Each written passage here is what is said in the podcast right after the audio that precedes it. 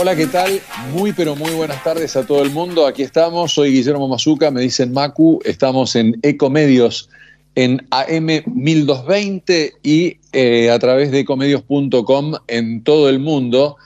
Vamos a empezar, como siempre, aquí nuestro programa de 13 a 15 horas todos los sábados en, eh, en esta frecuencia, como ya lo hacemos hace muchos, muchos años, dos, tres, por lo menos. Hoy vamos a hablar de política, se vienen las elecciones, cómo está todo ese tema, ¿no? Vamos a hablar sobre nuevas encuestas que hicieron desde la Universidad San Andrés. En un ratito vamos a hablar con Diego Reynoso, qué va a ser con quién vamos a empezar el programa y vamos a escuchar atentamente qué están dando, qué resultados están dando las, las encuestas cuando hay cambios todos los días, porque los tiempos se van terminando y tienen que presentar ya las candidaturas para las internas, ¿no? Para las internas que ahora la novedad es que en estos días el propio de Pedro ha dicho que habría internas en el justicialismo o en el Frente para Victoria, así que o en el Frente de Todos, perdón. Eh, vamos a hablar sobre eh, drogas con un psiquiatra forense, se llama Andrés Mega. Quiero que nos cuente qué hace un psiquiatra, qué hace un psiquiatra forense, cómo ve la situación. Hoy me decía un amigo con respecto a la persona que falleció el otro día, el mejor amigo de, del peluquero, amigo de eh, Luciana Salazar, eh, que eh, dice, y nos enteramos porque él era medio conocido de Luciana o muy amigo de Luciana, pero dice, hechos como estos hay decenas el fin de semana. Hay mucha gente que muere por Consumo, dicen que habría consumido una droga adulterada, pero bueno, son todas, son todas versiones. Vamos a Andrés, hablar con Andrés Mega, el psiquiatra forense, a propósito de las drogas que, están en circulación y que son tan malas para, para las personas. Luego vamos a hablar con Jorge Andrea, todo lo, lo, contrario. Jorge Andrea está, perdón, con Jorge ¿sí? Que está en, em, en Instagram como jorge.nutritrainer y nos da todo el, panorama de cómo hay que cuidarse. estoy, estoy leyendo mucho porque da, da, tips muy, muy interesantes. Así que le pedí a Gonza, mi productor Gonza Benítez Cruz, que está en línea, y a, que, em, lo contactara. Así que vamos a hablar con Jorge. Eh, jorge.nut eh, trainer está en, Instagram. Después vamos a hablar con la licenciada Meli Palao. Es psicoterapeuta, hace el método mindfulness. Vamos a hablar con ella. Necesitamos, bueno, les doy un dato. Me lo enteré hace pocas horas. El muchacho que se murió, el peluquero, se había tomado todo este mes para bajar porque estaba muy, muy excitado, muy lleno de cosas eh, y, bueno, encontró la muerte, no se sabe todavía, hay ahí una, una eh, autopsia que da como, como que determinada enfermedad lo llevó a la, a la muerte, pero realmente el mindfulness es para calmarse, para estar bien, para estar tranquilos. Entonces tengan en cuenta esta situación, hoy vamos a hablar con Meli Palao, muchos de todos nosotros tenemos ansiedad, me incluyo obviamente, entonces el mindfulness es, es espectacular para eso, vamos a hablar con Meli Palao, psicoterapeuta sobre esa cuestión. Y luego vamos a hablar, por último, con Joana Patricio, es una artista, es pintora, monísima y aparte hace unos cuadros espectaculares. Así que vamos a hablar con Joana, que ya hablé con ella en el verano en Pinamar me encantó y tengo una obra de ella aquí en casa. Hoy vamos a hablar con Joana. Pero vamos a empezar con Diego Reynoso, que de la Universidad San Andrés, que debe estar en línea ya. Diego, ¿estás por ahí? Hola, ¿cómo estás? buenos días. Buenos días, ¿cómo andas? ¿Todo bien? Todo bien, todo bien, por suerte. Bueno, vos, vos que te dedicás a las encuestas, a la política, etcétera, tenés más trabajo que, el, que, el, plomero del Titanic, ¿no? De ahora hasta las elecciones es un año que no para, ¿eh? Exactamente, es un año difícil y cada vez que sacamos la encuesta, como ayer, eh, son dos o tres días que es este 15 minutos de entrevista, 5 minutos de descanso, 15 minutos de entrevista, 5 minutos de descanso, así todo el día. Claro, claro, claro. Contame un poquito, después hablamos de un poco más de, candidatos, de otras cosas más de política, pero vayamos a la encuesta, cuánta gente encuestaron, cuáles, qué preguntaron y después vamos viendo los resultados. Bueno, em, tenemos mil casos, como siempre, eh, bueno, la encuesta está estratificada, es proporcional a nivel región del país, con cuotas de sexo, edad y nivel socioeconómico, y los datos están ponderados según voto 2021. Esa es la descripción metodológica a grandes rasgos. Los El intervalo de confianza de los valores que estimamos es de más o menos 3,16. 3 más, 16, ¿qué es? Perdón el intervalo de confianza, es decir, si yo te tiro una proporción, el parámetro ah. real en el universo está en un rango que va de más 3% a menos 3% del dato que yo te tiro. Ah, perfecto, perfecto. Más menos, como se dice más menos. Así es, efectivamente, sí, sí. ¿Y qué, y qué, qué, preguntaron? ¿Qué salieron a, encuestar? en estos mil. antes, que me, antes que me des ese dato, Diego, eh, ¿Cómo se hace esto? ¿Se hace por teléfono? ¿Se hace ah, ahora por internet? ¿Cómo, cómo hacen esta encuesta? Un panel, un panel online a personas conectadas a internet. el panel tiene aproximadamente unas 400.000, 450.000 panelistas activos, de los cuales nosotros hacemos una muestra con las características que previamente mencioné, de mil casos. Es mucho más sencillo hacer, entre comillas, sencillo entre comillas, es mucho más sencillo hacer ahora una entrevista, que, perdón, una encuesta que antes, ¿no? Que había que ir a tocar timbre, esas cosas o no. No, se pueden hacer eh, presenciales. Ahora, las presenciales em, que son, digamos, este eh, muestreos por hogares, o en realidad lo que muestrea son puntos muestrales y en los puntos muestrales, que ponen una manzana, recolectás 10, 10 entrevistas, ¿no? El tema es que, bueno, son mucho más costosas porque si en si en la selección aleatoria me sale una, un punto muestral en Purmamarca, otro en Iguazú, otro en, bueno, eh, cada 10 encuestas me van a salir un viaje en avión, un entrevistado. sí, sí. Hay que tener en cuenta también que ahora, entonces, en las encuestas tienen que tener conectividad. La mayoría lo tiene, pero también hay mucha gente que no lo tiene, ¿no? Sí, pues, eso lo digo claramente en, la metodología, porque si no, después, viste, empiezan, que sí que no, lo, describo con precisión a eso. La población conectada a Internet, hoy la cobertura de Internet en el país está entre 85 y 86% más o menos, el marco muestral. Con lo cual eh, es una muestra bastante representativa. Las encuestas telefónicas, que se hacían hasta hace muy poco, los marcos muestrales de la, de la telefonía fija están en 55-60% del total de la población lo cual tiene menos cobertura, desde luego. Este, así que bueno, me parece que ahí hay un trade-off que, que, que se maneja bastante bien. Obviamente después tenés que hacer algunas correcciones posteriores, que es de lo que yo te venía hablando, que es, bueno, haces unas ponderaciones, calibrás por la proporción de nivel socioeconómico y demás, haces algunos ajustes eh, metodológicos como para que la muestra finalmente sea lo más representativa posible del universo sobre el cual vos querés estimar algunos parámetros. ¿no? Exacto. Bueno, ¿y qué consultaron? ¿Qué preguntaron esta vez, Diego?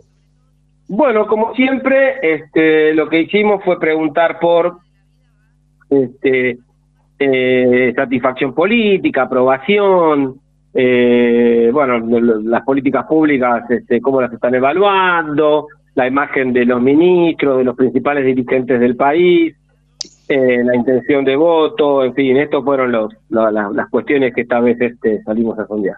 Bueno, anda dándonos los resultados de menor a mayor, ¿no? De los, los más importantes este, al final. Vamos a, concentrarnos en, lo que nos, nos preocupa en la coyuntura, que es este el voto, ¿no? Eh, bueno, el gobierno está en un momento muy bajo, digamos, de aprobación, el nivel de aprobación del gobierno está de nuevo en valores mínimos. para que tengamos una idea, la aprobación está en 17%, o sea, casi dos de cada diez aprueban el gobierno aprueba la gestión del gobierno y 8 ahí, de cada ahí 10... está incluido, perdón, ahí está incluido el presidente que llegó a tener en la época de la pandemia como un 70%, ¿no? No, no, no solo está incluido, es el presidente, básicamente. Ah, ah ok, ok. La aprobación del gobierno es básicamente el gobierno, ¿no? Entonces, 8 de cada 10 está invertido. Digamos, hoy 8 de cada 10 lo desaprueban. Al principio de la pandemia, 7 de cada 10 lo aprobaban. Así Claro, que claro. se dio vuelta la relación en la aprobación presidencial. La inflación es el principal problema de los argentinos, al menos según nuestras estimaciones y percepciones.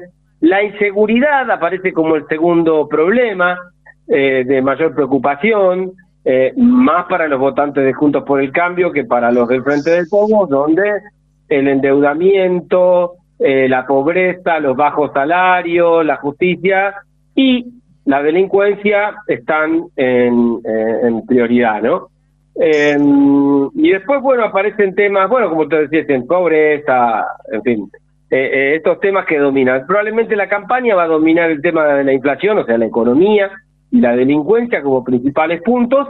Y después, eh, cada, cada, mm, cada mm, partido, frente, hará hincapié en algunos terceros o cuartos temas en donde sus electorados tienen eh, fijan más la atención que en otros. Y ahí hay una diferencia importante de agenda entre unos y otros. Dicho esto, eh, el, el ministro, bueno, repasando un poco, el ministro con mejor imagen, o los dos ministros con mejor imagen son Guado de Pedro y Sergio Massa, tienen 21% de imagen positiva. Ven- la ventaja para Guado de Pedro es que es menos conocido y entonces, por lo tanto, tiene menos imagen negativa que Sergio Massa.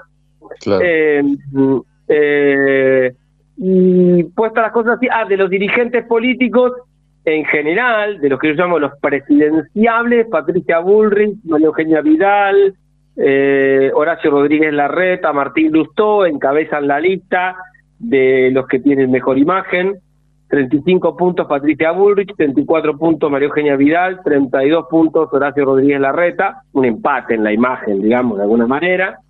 Eh, pero fijémonos que puntos por el cambio, ¿no? Porque ahí, ahí también eh, debería estar incluido eh, Milei como, como buena imagen positiva para la gente, ¿o no? tiene imagen, 29 puntos de imagen positiva, también está ahí alrededor del tercio, pero sí. Perdón, perdón, sí, Diego, es raro, es raro lo que no, porque no relaciona las, el- las encuestas que lo dan con buena intención de voto con una imagen eh, positiva que no es tan alta. Bueno, las encuestas, ninguna encuesta le da más de 29 puntos de voto, con lo cual está bien, no no es que no. Ah, vos, ah, ok, 29 ok. puntos de imagen positiva y las encuestas que mejor le dan le dan 25 puntos de intención de voto, que es muchísimo. Pero, Obvio. eh, claro, lo que pasa es que son, se entiende, parece que es mucho 25 de intención de voto y parece que es poco 29% de imagen positiva. Está bien. Me sonó así, me sonó así, me sonó así, sí.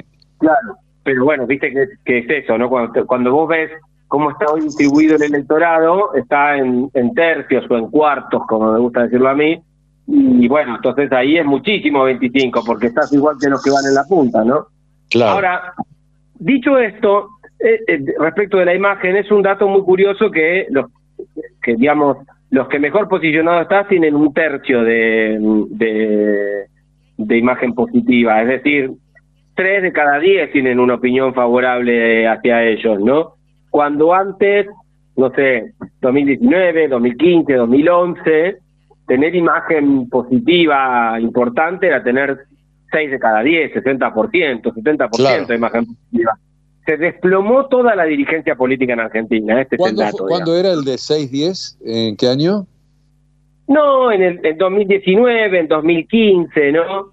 Por ejemplo, Alberto Fernández llegó a tener 7 de cada 10 en marzo del 2020 de imagen positiva, es decir, 70% de imagen positiva.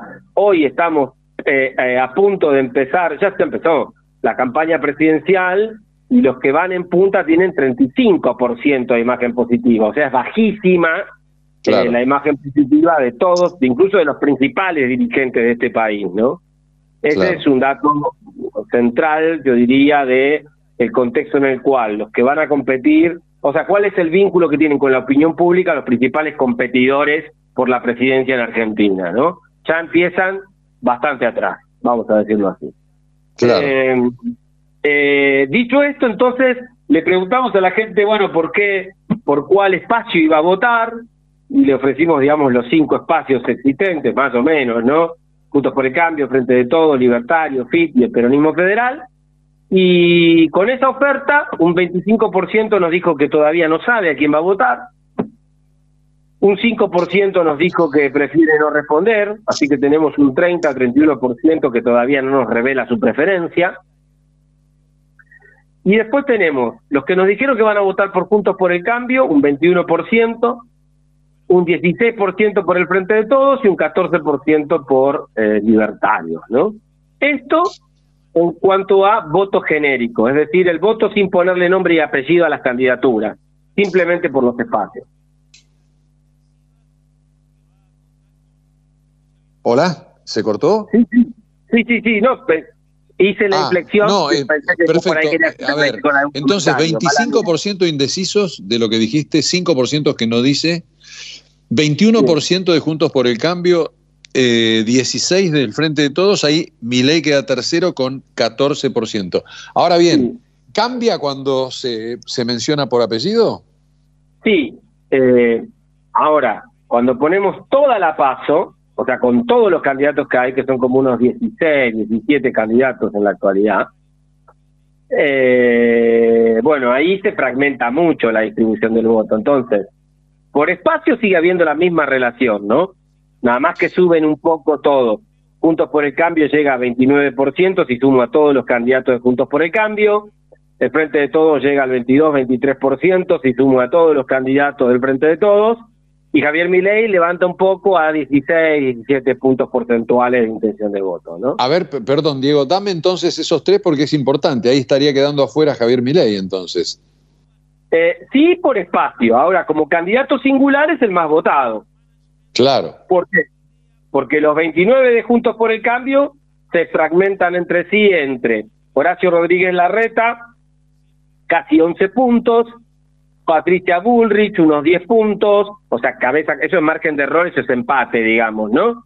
Eh, Facundo Manes, tres puntos y medio, José Luis Espert, un 1.5, Morales, 1.4, y algún y un 2.4 que nos dice, no sé, pero seguro a Juntos por el Cambio. Y yo sumo todos eso, me da 29,5 más o menos la intención de voto hacia candidatos de Juntos por el Cambio, ¿no? Pero claro, y yo comparo que Horacio Rodríguez Larreta, que fue el que mencioné con, con más preferencias, 11%, contra Milei, 16,8, Milei tendría singularmente más preferencias que Horacio Rodríguez Larreta. Pero en general, el espacio, una vez que empiecen a decantar las candidaturas, se va a ir concentrando entre los pocos candidatos que queden en la lista competitiva y van a concentrar el voto entre ellos, ¿no? Algo similar pasa en el frente de todos. Llega a 22 sumando a toda la oferta política y muy probablemente en estos días decante rápidamente la oferta, pero eh, aparecen Axel Kicillof, Sergio Massa, Guado de Pedro, Daniel Scioli, Juan Graboy, Agustín Rossi, hay casi cuatro puntos porcentuales que nos dicen, no sé todavía cuál de todos los candidatos, pero seguro al frente de todos. Bueno, todos esos suman 22 puntos, claro. Ninguno de manera singular suma lo que suma Javier Milei, 16.8. Claro, ¿y cuál es el detalle de los candidatos de, o posibles candidatos del frente? Bueno, nosotros medimos del 19 de mayo al 26 de mayo. Entonces, eh, no logramos cubrir eh, la instalación que empezó eh, el posicionamiento y la instalación de, Guado de Pedro, desde el sábado siguiente hasta el día de hoy, ¿no? que es fuertísima.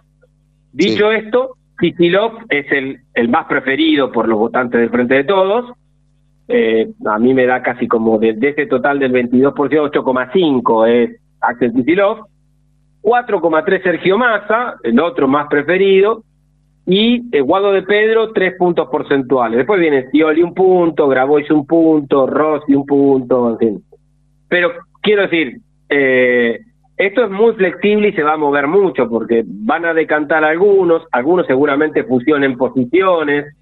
Eh, digo yo, si Kisilov finalmente va a ser candidato a gobernador y dice mi candidato es Guado de Pedro, más toda la instalación que hay, bueno, Guado de Pedro va a subir en este mes, va a subir de 3 a 12 puntos más o menos, un montón, probablemente se quede con la mitad del voto del frente de todos, eh, y después veremos qué pasa con este bueno el, el, posicionamiento de Daniel Tioli este, y el resto del staff que lo acompañe eh, de, qué, de qué manera va a poder este sumar o agregar eh, votos de modo tal de hacer una interna competitiva, ¿no? Como la que hoy ya se está visualizando entre la Reta y Bullrich en Juntos por el Cambio, ¿no? Ahí te voy a hacer una pregunta antes que de seguir escuchándote con tema de encuestas, que es muy interesante hasta que termines vos, mandate con todo lo que, lo que hicieron, que es, em, resulta, eh, ¿qué, qué, opinás sobre algo de actualidad que en el Frente de Todos no se sabe si va a haber un candidato a dedo, como Cristina probablemente elija a Guado de Pedro, o si hubiera internas, porque la Guado de Pedro ha dicho que eh, va a haber internas dentro del, del, Frente. Y me parece que no es tanto el dedo, sino que me parece que es la fuerza, digamos. Em, eh, creo que Guado Pedro, este, hay un proceso ahora de instalación ¿no? del ministro, eh, que muy probablemente no creo que haya un, un espaldarazo de Cristina al estilo que hizo con Alberto Fernández, porque eso lo estigmatizaría a Guado de Pedro de alguna manera, como el candidato de Cristina, mm, el títere, etcétera, etcétera, algo que ya me parece no va a funcionar más como estrategia. no, pero nos dimos cuenta todos que va a ser así, Guado Pedro. Sí, claro, pero no es, o sea, va, va a correr, va a estar respaldado, eh, probablemente veremos cómo se, cómo se acomodan el resto de los apoyos, el de Massa, el de Kicillof y demás, y una vez que el volumen de De Pedro mm, eh, se haga manifiesto, veremos si los demás lo enfrentan o no, porque también puede ser que pase que digas, bueno, no, mira, el volumen de votos que tiene es tal que me conviene más negociar que enfrentarlo en una interna, ¿no? Hoy voluntad, claro, hoy voluntad de enfrentarlo hay. Fioli, Victoria Tolosa Paz también va a presentar lista en provincia de Buenos Aires. Hay un conjunto de otros dirigentes que dicen que, bueno, van a ir a la interna, eh, pero bueno, hay que ver una vez que se acomoden bien los números cuál es el tamaño relativo de cada uno para ver si conviene negociar o conviene enfrentar, digamos, ¿no? Tal cual. No te quiero gastar con este tema ahora porque quiero que termines con la encuesta y después hablamos un poquito de política. Pero bueno, interesante la, mirada ¿no? de, de, cómo se postulan para luego bajarse y ganar posiciones o, negociar. Pero eso es así desde el 83. Yo era muy, bueno, muy chico, pero chico, no muy chico, pero chico en el 83 en adelante. Me acuerdo que estaba fascinado en esa época. Mi papá participaba mucho, iba, venía, política y demás, y siempre mi papá me decía, mira, hay cinco candidatos a intendente, pero cuatro de ellos quieren ser concejales. Este, pero no, les queda más remedio que decir que quieren ser intendentes para poder ser concejales y no terminan de consejeros escolares. Me decía, bueno, algo, parecido pasa.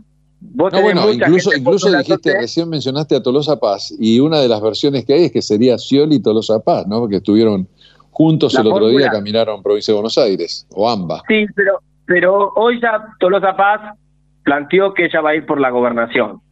De modo tal que ah, ah. probablemente el run run es que Scioli Rossi sea la fórmula que enfrentaría a Massa, a Guado de Pedro. No sé quién será el compañero de Guado de Pedro. ¿Qué es la fórmula de Alberto Fernández? Podría ser la fórmula oficialista, diría yo, la del gabinete, sí, podría ser eso, ¿no? El ministro claro. Bueno, Scioli no es ministro ahora, pero bueno, eh, el, jefe de gabinete es Agustín Rossi y Scioli fue, bueno, un colaborador cercano al presidente, ¿no? Bueno, y es embajador en Brasil, ¿no? Perdón, y ex candidato a presidente con una muy buena performance, ¿no? Sacó casi el 49% de los votos en el balotaje del 2015. Exacto. Exacto. ¿Qué otra? ¿Cómo sigue la, la encuesta? Porque después eh, quiero preguntarte más sobre este detalle de, candidatos y demás. Eh, ¿Cómo sigue? Contanos, por favor, Diego. Bueno, acá termina la encuesta, ¿no? Con el tema de los candidatos, pero em, datos como, por ejemplo, eh, hablamos ya de, principales problemas y demás. Hablamos también de, la evaluación en general de los de los poderes. hay un es un dato interesante el nivel de la satisfacción con la marcha general de las cosas solo un 9% de las personas está satisfecha con la marcha de las cosas.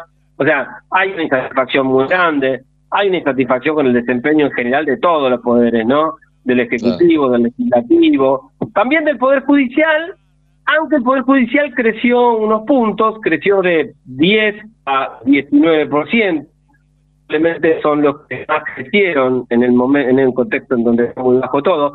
29% de relación con el desempeño, muy pobre, entendámoslo, ¿no? Para el Poder Judicial, pero se destaca por 10 puntos arriba del resto de los poderes. Me parece que ese es un dato que refleja, me parece que ese es un dato que refleja que la pulseada que hubo eh, en estos días, en estos meses, entre el oficialismo y el poder y el poder la judicial, corte, especialmente la corte, claro, y también incluida la Corte Suprema, intervención en las provincias con medidas cautelares y demás.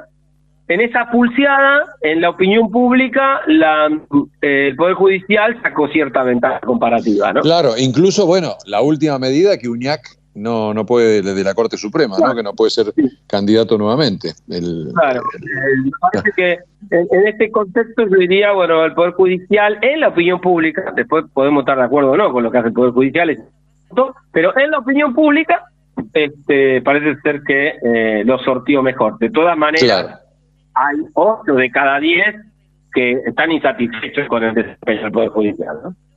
Diego, hay una pregunta ahí que yo supongo que ya la habrán pensado para una encuesta o ya la habrán hecho y yo no me enteré, que es el tema del balotaje, ¿no? Vamos a suponer, ahí la Cristina, la vicepresidenta, habló la vez pasada, ya se, vio derrotada casi y dijo, habló de un tercio, ¿no? De, entonces, eh, me gustaría establecer escenarios, ¿no? Suponiendo que quedara frente de, que frente de todos y juntos por el cambio, como pensaba la gente que podía ocurrir eh, unos meses atrás, ¿qué pasaría con la gente de Miley? O sea, ¿quién tomaría el que queda afuera? Y así en los tres escenarios, ¿entendés? Mira, eh, nosotros no medimos eso ahora en esta en esta en esta encuesta, no lo hemos hecho en la de la universidad. Eh, pero me da la impresión que por la estructura del voto de cada uno eh, va a depender muchísimo de quiénes sean los candidatos. Un escenario es con Patricia Bullrich en el balotaje, otro escenario es con Horacio Rodríguez Larreta en el balotaje. Un escenario es con Guado de Pedro en el balotaje, otro escenario es con Daniel Scioli en el balotaje. Quiero decir, eh, yo te diría, es más, te diría, en la frente de todos no hay tanta variación respecto, salvo Kisilov con el, contra el resto, en cuanto, no hay mucha variación en cuanto a la oferta política que pueden llegar a, ofrecer, no hay tanta, es decir, no hay tanta heterogeneidad. Eh, en, general el peronismo va con candidatos más moderados, digamos, porque la elección es que con candidatos más, este, eh, digamos, más excéntricos, tener menos votos, entonces, bueno, me parece que Massa, De Pedro, Scioli, Rossi, bueno, quizás Rossi menos, son candidatos más moderados, pueden llegar a tener una mejor performance, siempre con la restricción de una economía a 8 puntos porcentuales de inflación mensual y una aprobación del gobierno, que es el gobierno oficialista, eh, con 17 puntos. Casi te diría, es muy improbable que de esa combinación salga un ganador. Pero eh, no hay tanta variación en el frente de todos en la potencial oferta de presidenciales. Ahora, en Juntos por el Cambio sí hay una variación muy grande. Un escenario es de Patricia Bullrich otro es el de Horacio Rodríguez Larreta. ahí, yo creo que los de, si fuera Patricia Bullrich y si Milei queda fuera, la gente de Milei la, la votaría a Patricia Bullrich, supongo. Puede decir que hace una proporción importante que, que le diera un voto a Patricia Bullrich. Es es diferente el escenario si es Horacio Rodríguez Larreta, me parece. Claro, claro. Totalmente. Bueno, eso va a depender, bueno, hasta que no haya el balotaje, no vamos a saber quiénes llegan al balotaje, pero eso va a ser el, el tema que va, igual que hablaste vos recién de los indecisos, un 25%, y bueno, este, entre indecisos y la gente que va a apoyar a, a uno u otro en el balotaje, se define la elección. Sí, pero falta, a ver, hay que ir por capas, ¿no? Después la general, el balotaje es el futuro muy lejano. Eh, me parece que todavía hay que ir, hay que ir viendo de a poco cómo se van resolviendo cada una de las situaciones. Es más, diría, antes de la paso, hay que ver finalmente quiénes van a quedar en la lista competitiva el 24 de junio, ¿no? Porque el 24 de junio es el día en donde finalmente se inscriben las candidaturas, este y bueno, tenemos una oferta muy grande en todas las coaliciones, pero va a quedar una o dos candidaturas, no más que esas.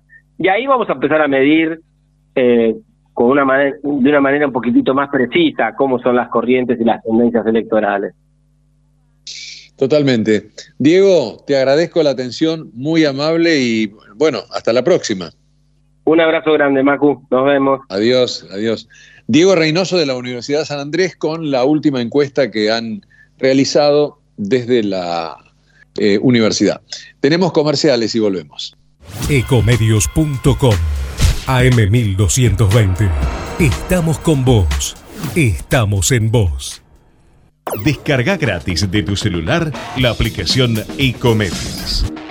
Podés escucharnos en vivo, informarte con las últimas noticias y entrevistas en audio y video. Búscala y bajate la aplicación Ecomedios. Podés vernos en vivo en ecomedios.com. Ecomedios.com. Contenidos audiovisuales. Conectate con nosotros. Contestador 5 254 2353. Mejoramos la vida de los argentinos. DESA. Energía que transforma. ¿Necesitas más concentración y memoria? Empezá con Vago Más activamente, un nuevo suplemento vitamínico que te ayuda a potenciar tu rendimiento mental, con ingredientes naturales que ayudan a tu memoria, mantiene tus niveles de concentración y mejoran tu capacidad de aprendizaje. Vago Más, más vos. 28. 34. 58. 73. No importa si tenés 18 o 70 años, vos también podés terminar la secundaria de forma virtual y desde cualquier lugar del país. Con educación hay futuro. Conoce más en buenosaires.gov.ar barra Terminal Secundaria. Buenos Aires Ciudad. Sábanas acolchados frazadas Casablanca, con la calidad que nos caracteriza. Casablanca es parte de tu vida. Seguinos en Instagram en casablanca.oficial o podés mirar todos nuestros productos en www.casablancablanquería.com.ar. Hoy podemos decir orgullosos que en Vicente López tenemos las escuelas municipales más modernas y tecnológicas de Argentina. No para ganarle a nadie, para que ganen los chicos. Vivamos Vicente López. OSDEPIM, la obra social de empresarios profesionales y monotributistas, cuenta con más de 50 años de trayectoria, más de 400.000 afiliados, más de 20 sucursales en todo el país y centros médicos propios en la ciudad autónoma de Buenos Aires, Gran Buenos Aires e Interior. OSDEPIM es una de las obras sociales más elegidas del país por ofrecer una cobertura médica de calidad a precios accesibles y la más amplia experiencia en el cuidado de la salud. A veces no sabemos de dónde vienen los dolores. Lo que sí sabemos es con qué se van. Si te duele, tomate un Anaflex. Anaflex Plus, potencia analgésica en cápsulas blandas. Si te duele, si te duele Anaflex. Tomate un Anaflex.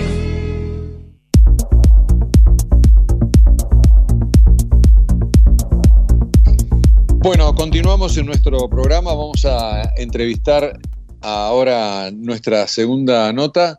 Antes quiero decir, eh, le pido a Andrés Mega que, me aguarde un segundo. Esta semana eh, realmente fue impresionante un tuit que hice, que escribí hace dos noches, no, el martes a la noche creo que fue, eh, y la verdad es que el resultado de ese tuit ha sido impresionante, apabullante, otros también con mucha cantidad de, likes, pero este, este tiene 15.000 eh, visualizaciones. Yo soy una persona que no tengo un, un, Twitter de 20.000, de 20 30.000, 100.000 seguidores, tengo un Twitter de 7.000, o sea que la vieron 20.000, muchos más gente de, de los que me sigue. Tiene 158 retweets, 158 retweets y tiene 775 me gusta, o los tenía hasta esta semana, ha seguido creciendo seguramente, porque tengo anotado acá de lo que estaba pasando el día jueves. Puse, la nata anoche en su canal TN dijo que de Pedro le parece un buen tipo. Así hablaban de Fernández hasta que ganó. No rompan las bolas. Eso es lo que escribí y tuiteé, lo han visto al momento en estos días, en esta semana, este, 15.000 personas, 158 retweets, 775 me gusta, así que tengo que agradecer a la gente que me sigue en arroba mazukamaku. Después les voy a contar algunas otras cosas más que también tuiteé esta semana. Está el doctor Andrés Mega, psiquiatra forense. Eh, ¿Cómo anda? Buenas tardes, soy Guillermo Mazuca, me dicen Macu. Hola Macu, ¿cómo le va? ¿Qué dice? ¿Cómo está? Todo muy bien. Yo estoy en duda, le voy a hacer dos o tres preguntas medias elementales. A los psiquiatras se les dice doctor, ¿verdad? También. Sí, señor, somos médicos. Claro, la psiquiatría es una especialidad, es, la psiquiatría es una especialidad médica este, que siempre ha sido controversial. En este momento estamos pasando una etapa muy complicada debido a una nefasta ley que es la ley de salud mental, que desconoce la enfermedad psiquiátrica. Y al desconocer la enfermedad psiquiátrica, muchos enfermos por patologías psiquiátricas y por consumo de drogas quedan sin atención, gracias a la ley de salud mental. creo, que lo hablé, creo que lo hablé con usted en alguna oportunidad o, o, con alguien, pero bueno, sí, evidentemente ahí hay un vacío, ¿no? Enorme vacío que estamos luchando por que los legisladores del país tomen nota se comprometan y se eh, realice una reforma de esta ley de salud mental para que la gente con problemas psíquicos y con problemas de consumo de drogas puedan tener la debida atención en todo el territorio nacional, que hoy no la tienen. ¿Cuánto hace que vienen con esta lucha? Porque ya desde años esto, ¿no? Del año, y desgraciadamente desde el año 2010, en que esta nefasta ley fue sancionada, este, con eh, realmente el beneplácito de un grupo de personas que entendió que defendía los derechos humanos de los pacientes y todo lo contrario. Lo que hizo esta ley fue cerrar establecimientos de atención primaria y secundaria en todo el país, tanto de internaciones eh, y de establecimientos para el tratamiento de personas con temas de adicción, como eh, personas con temas de tratamientos en esquizofrenia, depresión, trastorno bipolar, en distintas patologías. Lo mismo ha generado el cierre de centros ambulatorios públicos en todo el país, con lo cual tanto las prepagas, obras sociales como ámbitos públicos, si usted tiene un problema de salud mental y tiene que esperar semanas o meses para tener una primera atención. Desgraciadamente, este es el estado, este es el estado sanitario de la salud mental, gracias a esta ley, la 26657, y estamos luchando para que los legisladores comprendan eh, la emergencia sanitaria que está desarrollada frente a la indiferencia de un montón de gente que podría hacer algo y no hace nada, desgraciadamente. Para terminar con este tema, eh, doctor Mega, ponga un ejemplo de, por ejemplo, de, una situación inventada o que ocurra y que... no, no, no, no, no hace falta inventar, no hace falta eh, inventar nada, Guillermo, Macu.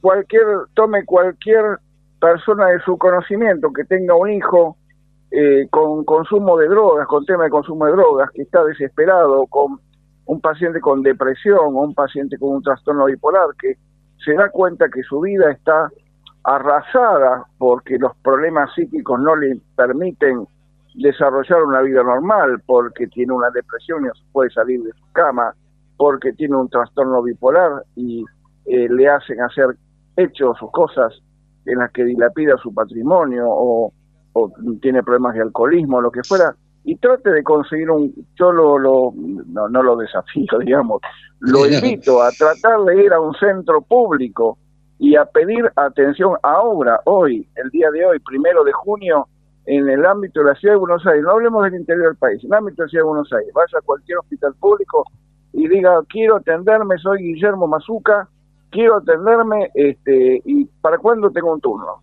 Y lo primero lo van a mirar primero raro y segundo le van a decir, no, señor, mire, tiene que volver mañana para ver cuándo le podemos dar un turno. Este, desgraciadamente esa es la realidad, la realidad sanitaria del país, sumado a que, ¿qué ha pasado? Las prepagas, las más famosas, las que siempre propaganda por todos los medios, han bajado y ridiculizado los honorarios lo que ha hecho que masivamente, por sobrevivir, los profesionales no presten más servicios por prepagas u, obras sociales. Con lo cual, eh, conseguir un profesional que lo atienda por una prepaga u obra social es una tarea casi milagrosa. Este es el estado actual sanitario frente al cual las autoridades hacen tanto como nada, niegan. Ha habido una pandemia, no solamente por el COVID, sino una pandemia eh, aparejada por todas las enfermedades eh, mentales asociadas a este problema. Claro. Usted es, eh, Andrés Mega, usted es, doctor, es perito forense. ¿Qué, es, ¿Qué significa ser perito forense? El perito forense es el que interviene como psiquiatra auxiliar de la justicia en la determinación de exámenes de personas que han tenido algún o tienen algún tipo de conflicto con la ley, ya sea en el campo civil o en el campo de lo penal, o en otras fueros, por supuesto, y es el auxiliar designado para poder informar al juez en un lenguaje claro y accesible si esta persona, por ejemplo, en el ámbito penal, puede comprender y dirigir sus acciones, si esta persona en el ámbito civil puede administrar sus bienes y llevar una vida normal en su familia, en su ámbito laboral, si esta persona en el ámbito laboral tiene algún tipo de incapacidad que lo eh, limite en el ámbito laboral o en el ámbito de la seguridad social si tiene alguna incapacidad permanente derivada por su patología eh, mental. Eh, los peritos forenses nos especializamos tras muchos años de formación y tras ver muchísimos pacientes para poder informar en la forma más certera y exacta, de acuerdo a la ciencia médica, sobre el estado mental de las personas que tenemos que ver y así informarle al juez. Claro. Eh, yo le quería hacer la consulta, hablábamos en producción sobre los temas de las, las drogas que, consumen las personas en el mundo y en particular los argentinos, que es un flagelo enorme. Entonces le quería preguntar a usted eh, una descripción de ese tipo de drogas de tipo social que están, que están entre la gente y que realmente son, son comprobadamente malas para la salud de las personas.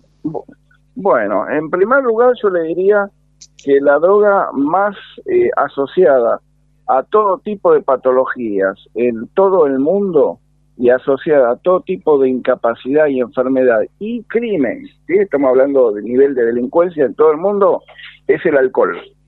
El alcohol se lleva... Me, me, imaginé que me iba a decir el alcohol. Claro, el alcohol es la droga que se lleva eh, lícita, digamos, digámoslo así, eh, que se lleva más del 50% de las enfermedades, de las muertes, de los accidentes, de los hechos delictivos en todo el planeta. Y es tal vez la menos considerada como droga. Cuando usted habla a nivel social, en grupo de amigos, en un grupo de gente con mediana formación o alta formación, eh, y usted menciona el concepto de droga, la gente piensa en cocaína, piensa en droga síntesis, piensa en heroína, piensa en, cualquier, marihuana, en cualquier otro tipo de drogas llamadas ilícitas, cuando en rigor, cuando en rigor esto es eh, la valorización que se hace del alcohol como una cosa social, alegre, estimulante, que da estatus, y en rigor es una fuente terrible de enfermedad, de patología, de pérdida de nivel social y que desgraciadamente no es valorada así. Yo ahora le estoy hablando eh, desde California, Estados Unidos. Estoy después de un ah, congreso unos ah, días parando, parando aquí.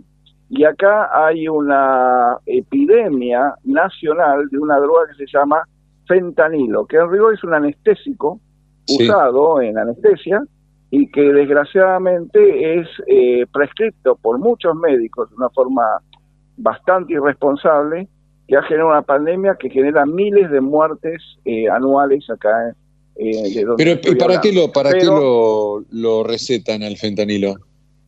El fentanilo para el dolor. ¿sí? Ah. Eh, hoy en día eh, muchísima gente en todo el planeta busca medicaciones eficientes para el dolor. Y lamentablemente aquí en Estados Unidos hay una falta de control eficiente sanitario sobre opioides derivados de morfina. ¿sí? Estos derivados de morfina generan una dependencia física y esta dependencia física, a diferencia de cocaína y marihuana que generan una dependencia psíquica, si usted no consume todos los días fentanilo, se puede morir. A ver, eh, disculpe, doctor, eh, esa diferencia que dijo, la psíquica con la otra... Eh, ¿La puede repetir, por favor? Para, para, para, decirlo sencillo para, para su público oyente. La dependencia psíquica son aquellas drogas que usted las consume y necesita, porque generan también tolerancia y dependencia, necesita consumirlas todos los días porque si no genera una sensación física, una psíquica y física, importante de angustia, de ansiedad, de síntomas neurovegetativos de distinto tipo, pero por más que eh, usted no las consuma, en algún momento se siente muy mal, pero no tiene complicaciones ni cardiovasculares. ¿Qué ejemplo, nos puede dar de medicamentos de, ese tipo? Ni, ni, respiratorias, ¿sí? Eh, eh, le, estoy hablando puntualmente, por ejemplo, aquel que depende de aspirinas o depende de este, distintos tipos de analgésicos no opiáceos. ¿Sí? Darle un ejemplo. O de ansiolíticos. Por ejemplo, benzodiazepinas de distinto tipo, su nombre no voy a mencionar acá, pero el, clona, el clonazepam, el diazepam, el bromazepam, todas esas medicaciones generan tolerancia y pueden generar dependencia psíquica, pero no física. Claro, claro. Ahora, claro, son esas, que, son que, son recetadas en algunos casos por ustedes recetando, ¿no? Correcto, correcto, y que el psiquiatra debe verificar que sean tomadas de acuerdo a la prescripción y que no se generen fenómenos de tolerancia, que el paciente tome por su cuenta más medicación de la que debería tomar. ¿Sí? Esas se llaman drogas blandas en la jerga. Ahora, las drogas duras son aquellas derivadas de los opiáceos, le hace morfina, donde usted, si no, va consumiendo esas medicaciones, va necesitando cada vez más drogas de ese tipo, y si no las consume, los receptores generan cambios en el organismo que pueden llevarlo a complicaciones respiratorias, cardíacas y llevarlo a la muerte. Pero disculpe, doctor, estas drogas, duras, como la morfina, por ejemplo, ¿se toman para, para buscar qué o se toman para el dolor? Inicialmente son prescritas para todas situaciones de dolor y dolores crónicos. Dolores derivados a problemas de columnas, de los problemas derivados a problemas oncológicos o problemas derivados de distintas neuropatías. Es decir, las fuentes o las causas de dolor en el organismo humano son múltiples. Y a veces lo que se hace erróneamente, estamos hablando dos vías, una por la a veces prescripción exagerada de alguno de algún profesional y otra, la más frecuente por la automedicación, donde el paciente consume por más allá de la prescripción médica y genera estos fenómenos que estoy describiéndole a usted de tolerancia que eh, llevan a la situación de la eh, muerte del paciente cuando se habla de drogas duras. Perfecto, o sea, hay dependencia psíquica con el consumo diario de aspirinas ansiolíticos, clonazepam, etcétera. Todo, todo eh, eso, exactamente. Llamadas drogas blandas. Y están las drogas, eh, las, las drogas duras, duras, tipo morfinas y todo, que tienen, de, o sea, la persona tiene dependencia física con esas, con esas drogas. Física, exactamente, sí, señor, así es. ¿Y qué pasa en qué, en dónde están ubicadas las drogas más comunes, que son, digamos, eh, no sé si incluir marihuana, pero pongo droga, eh, cocaína, en nuestro país, en Argentina, bueno, en nuestro país las drogas, eh, las drogas de síntesis, la que te acabo de referir, como éxtasis, sí, como este, digamos alguna la llamada cocaína rosa que se le dice en tuchi y tantas otras cosas. Son, son otras drogas de síntesis que se hacen con bastante facilidad, hasta en forma casera. Todas esas drogas son drogas de fantasía, de creaciones así, pero que no generan una dependencia. Eh, el no tomarlas le hace sentir muy mal al paciente, pero no llegan a la muerte. Se, interpreta. En algunos casos, por deshidratación, por ejemplo, lo que ha pasado en recitales, ¿sí? Claro. Este, donde eh, le genera un nivel de deshidratación tan extremo que el paciente no toma agua, no se hidrata adecuadamente, puede, puede sufrir un shock como ha sufrido con la muerte de algunos participantes de esos recitales. Claro, claro. O sea que una persona que toma así empieza a transpirar, así se da el... Exactamente, se, genera, genera una aceleración del metabolismo, ¿sí? Imagine usted un auto detenido, regulando, y usted aprieta el acelerador a fondo y hace que levante el nivel de revoluciones por minuto y lo mantiene parado pero con esa cantidad de revoluciones por minuto.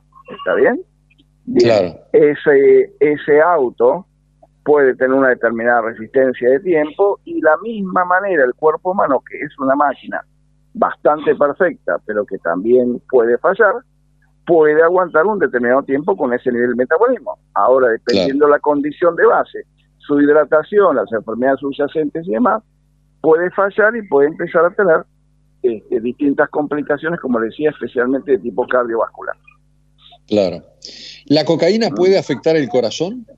Por ejemplo, el consumo de cocaína, de tuchi, de todas esas cosas. Le, pregunto la, por esta la, cocaína es una la cocaína es una sustancia vasopresora, esto quiere decir aumenta la presión arterial en todo el organismo y produce hemorragia cerebral y produce eh, también lesiones cardiovasculares. Hay enfermos, enfermos de cocaína, gente muy joven, muy joven, que trabaja en bajo situaciones de mucho estrés. Estamos hablando, por ejemplo, mesas de dinero, donde están sometidos a muchísimo estrés todo el día y para mantenerse atentos y vigilantes necesitan de una sustancia que los mantenga atentos y con la hiperpercepción de todos los reflejos posibles. Como el organismo solo no alcanza, recurren a cocaína y esto puede producirles complicaciones, como digo, cardiovasculares y requerir intervenciones quirúrgicas, como por ejemplo requerir el stent, concretamente por producirse un bloqueo de las coronarias, digamos. Bueno, fue justo al punto, yo le quería comentar, un, un, fallecimiento, una muerte este fin de semana que pasó de una persona de 43 años, se llamaba Raúl Sotelo, y era amigo, se, se, conoció porque era muy amigo de una chica que es actriz, vedette, que se llama Luciana Salazar. Entonces en todo, está en las redes, se hizo muy conocido el caso. Hoy un amigo que estaba en el gimnasio conmigo me dice, eh, Andal Fernández un fin de semana y vas a ver cuántos decesos hay también por consumo de, de estupefacientes y esas cosas. Pero digo, lo primero que uno piensa, un chico de 43 años, entrenado, joven, vital, y de pronto tiene una muerte eh, así repentina, ¿no? Siempre se sospecha de eso. Y había tenido un preinfarto hacía poco tiempo, pero también hay acá una versión de eh, drogas adulteradas, etcétera, en, en, el consumo de esta, de esta persona fallecida.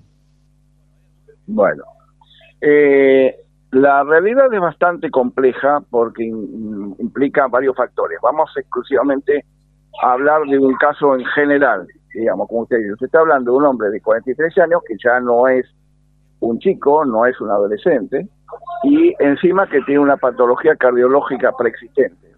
sí, perdón, doctor, y agrego algo. En la, en la autopsia salió que había tenido una, un edema pulmonar. Bueno, que la causa fue Entonces, este hombre, eh, que, me disculpen los, los cardiólogos, pero lo que se llama habitualmente preinfarto, en rigor no existe. Es un infarto pequeño, mínimo, pero existió. O sea, hay una patología, hay una isquemia, vamos a decirlo de esta manera. Hay una lesión muscular.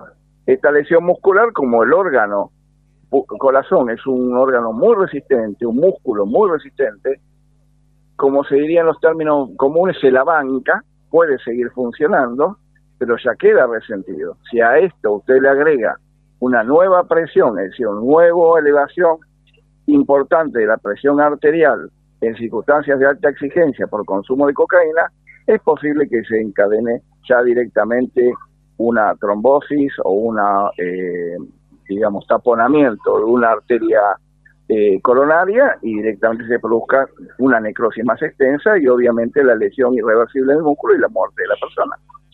Eh, esto se da no solamente en gente de 40 y pico, se da en gente de 20 y pico. Por eso lo que le dice su amigo respecto a lo que puede encontrar en la guardia de cualquier hospital general un fin de semana es concretamente correcto y habitual. Desgraciadamente, esto es así. Por eso, como decimos, no hay, no hay eh, una política de difusión pública, de propaganda en los medios, advirtiendo al público en general sobre los riesgos del consumo de alcohol, los riesgos de consumo de drogas, aún de las llamadas drogas blandas que acabo de decir, las consecuencias sobre los accidentes de tránsito, las consecuencias sobre accidentes de todo tipo y el peligro de las dependencias. Es decir, debería existir, debería existir una eficaz campaña de difusión pública en medios gráficos, en medios televisivos, en medios radiales, en todos los medios, que alerte a la población de esto. Eso se llama prevención primaria en salud mental. Bueno, desgraciadamente esto no es una prioridad para la Argentina todavía. Doctor, y el edema pulmonar, que en este caso fue la, autopsia, dio ese resultado, ¿puede tener relación también con el consumo de, de drogas? Eh, eh, el edema pulmonar es una complicación mecánica de una falla de bomba cardíaca. La función del corazón, imagine usted una bomba aspirante e impelente que deja de funcionar y al dejar de funcionar lo que aspiraba lo deja de hacer. ¿Sí? Entonces, eh, este líquido que habitualmente pasa por el pulmón deja de ser extraído y se inunda el pulmón. Eso se llama edema de pulmón. Dicho muy sintética y, sí, sí, sí, esto, es, esto es lo que pasa. La persona no puede respirar porque se le tapa el pulmón de, líquido. ¿sí? Qué horror, qué horror. Le hago esta pregunta, doctor. Siempre dicen que el ingreso a drogas más, eh, más profundas, más más graves es la marihuana. ¿Qué opinión tiene usted de la marihuana? La marihuana genera efectos que son desconocidos no solamente a nivel popular o, negados a nivel cultural, sino desgraciadamente a nivel oficial. Existe algo, y me hago absolutamente cargo, que ha estimulado el, el Ministerio de Salud respecto al ReproCam y a un programa para estimular el cultivo doméstico y el manejo doméstico de marihuana, lo cual es un error en mi opinión, garrafal. Es decir, la marihuana no tiene efectos terapéuticos conocidos, solamente hay un efecto limitado de la, del cannabidiol para las situaciones de epilepsia refractaria, esto quiere decir los cuadros de epilepsia que no responden a nada y que entonces es necesario darle algo, bueno, en esos cuadros funciona el cannabidiol y también en el dolor oncológico, ese dolor producido por el cáncer, en caso de pacientes con cáncer terminal. Fuera de eso, todos los demás supuestos beneficios que el cannabis produciría no lo son tanto, sino que se ha exagerado los beneficios del cannabis y esto genera que mucha gente se sienta súper autorizada para consumirlo cuando en rigor es con un consumo netamente recreativo, lo cual no es una finalidad terapéutica ni mucho menos. Con lo cual, resumiendo la pregunta, la respuesta, digo que yo estoy personalmente en contra del uso del cannabis con fines recreativos y creo que eso está expresamente prohibido por eh, la ley este, de consumo de drogas este, y de eh, estimulación de el tráfico de drogas en el país. Desgraciadamente está esta costumbre actual de lo que está haciendo el Ministerio de Salud me parece una decisión equivocada, este, que no conduce a un beneficio sanitario para la población, sino todo lo contrario. Doctor, muy amable, ¿qué está haciendo por Estados Unidos? ¿Está trabajando? En, en estos momentos he participado del Congreso Americano de Psiquiatría este, y ahora estamos paseando un poquito antes de volver a Buenos Aires. Muy bien. ¿Está el doctor Setkovich por ahí o no? Que es amigo Marcelo. no. Marcelo ya creo que ya ha regresado a Buenos Aires. Ah, pero estaba por ahí, es amigo personal, así que bueno, ya le vamos a decir que me enteré que anduvo por allá. Tiene un gran amigo. Sí, un gran, una gran persona. Doctor Andrés Mega, muchas gracias. ¿eh? Por favor, Guillermo, y a sus órdenes para cualquier otra oportunidad. Gracias, gracias, gracias. El doctor Andrés Mega, psiquiatra, perito forense desde Estados Unidos con el tema de eh, la dependencia psíquica, dependencias después de también física de las drogas y todo lo que puede haber este, o que conlleva la utilización de estas de estas drogas para las personas. Es muy importante la cantidad de gente que consume drogas en la Argentina. No me quiero poner en vigilante ni nada, pero sí advertir, el doctor lo ha hecho con gran precisión y con gran conocimiento, de lo malas que son para la salud. Así que bueno, este, ahí estuvo el doctor Mega. Hacemos una pausa y enseguida volvemos para la segunda hora en nuestro programa de este sábado. Desde Buenos Aires, transmite LRI 224, AM 1220, Ecomedios.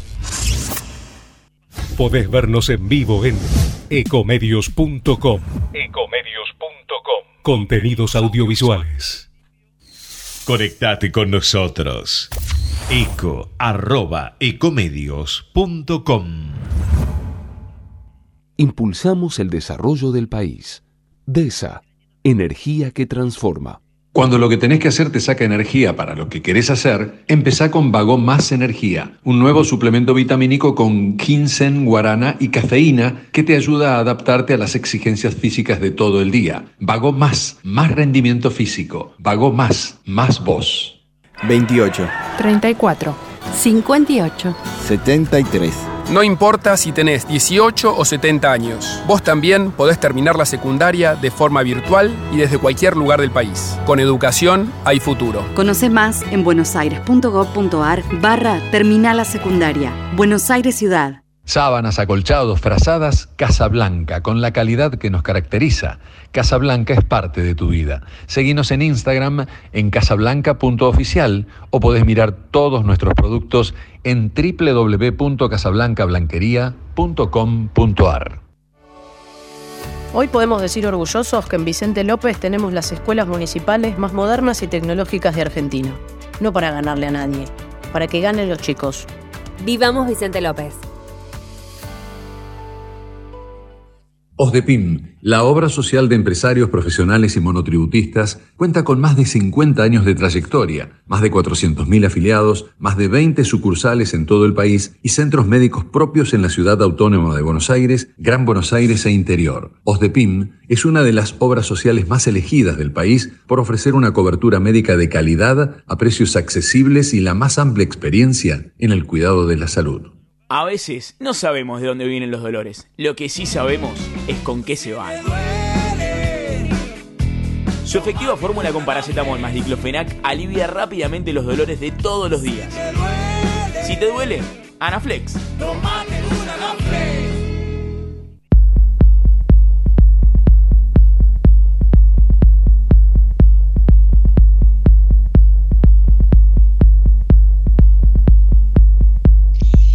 Seguimos en nuestro programa.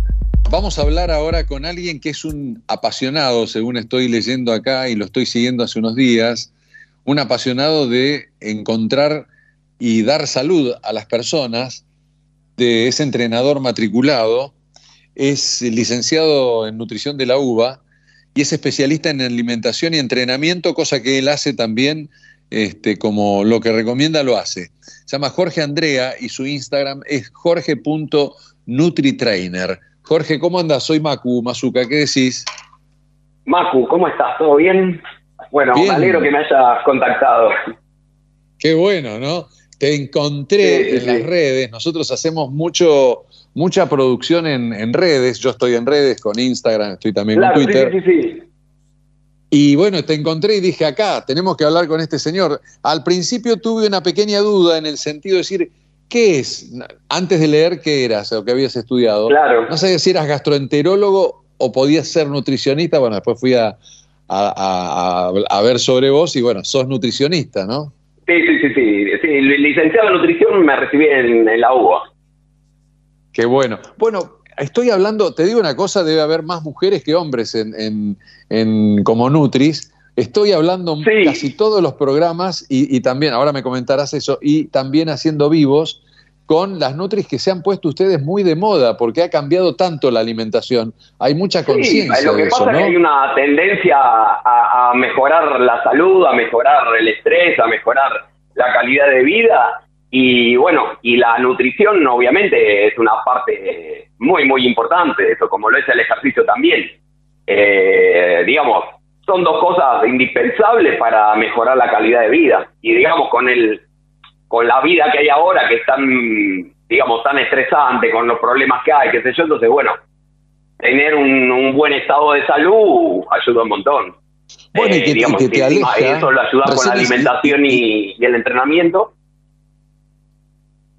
No, por supuesto. Lo que te digo, Jorge, es que además ayuda, ahora vamos a ir a lo que vos estás enseñando por tus redes, Además ayuda a alejarse de drogas. Recién hicimos nosotros una nota sobre drogas, todo es un flagelo tremendo Ah, sí, sobre las drogas y el alcohol. O sea, te alejas de eso porque empezás a entrenar, empezás a tomar otra conciencia de tu cuerpo. Sí, totalmente. Aparte el cuerpo es como que comiendo mejor, entrenando, se va limpiando. Entonces, esa... Hay veces, digamos, uno canaliza emociones en, en distintas cosas, como pueden ser las drogas. Entonces, bueno, el, el empezar a controlar esas emociones, esa, digamos, el, el estrés, eh, el, ay, ¿cómo es que no me sé la palabra? Eh, la ansiedad con el Ah, sí. ejercicio y No, la todo eso mejora un montón. Yo me incluyo como ansioso. La ansiedad es un flagelo enorme en el mundo. Sí, totalmente. Eh, bueno, y eso se canaliza mucho en la comida muchas veces. Va, muchas veces, Total. la gran mayoría de las veces. Totalmente. A mí me encanta cómo explicás, sos muy espontáneo. Hoy te estaba mirando en una explicación que yo me sentí bastante identificado, que cuando uno se pone nervioso enseguida te manda al baño. Es decir, la relación Ah, claro. entre, ca- Sí, entre sí, sí. cabeza y estómago que explicabas hoy de los intestinos. Claro. Sí, a ver, a los intestinos se los llama el segundo cerebro. Digamos, no solo porque tiene, ne- eh, tiene neuronas, que vos decís, no, pero las neuronas no están en el cerebro, no, el intestino también tiene, y fabrica neurotransmisores.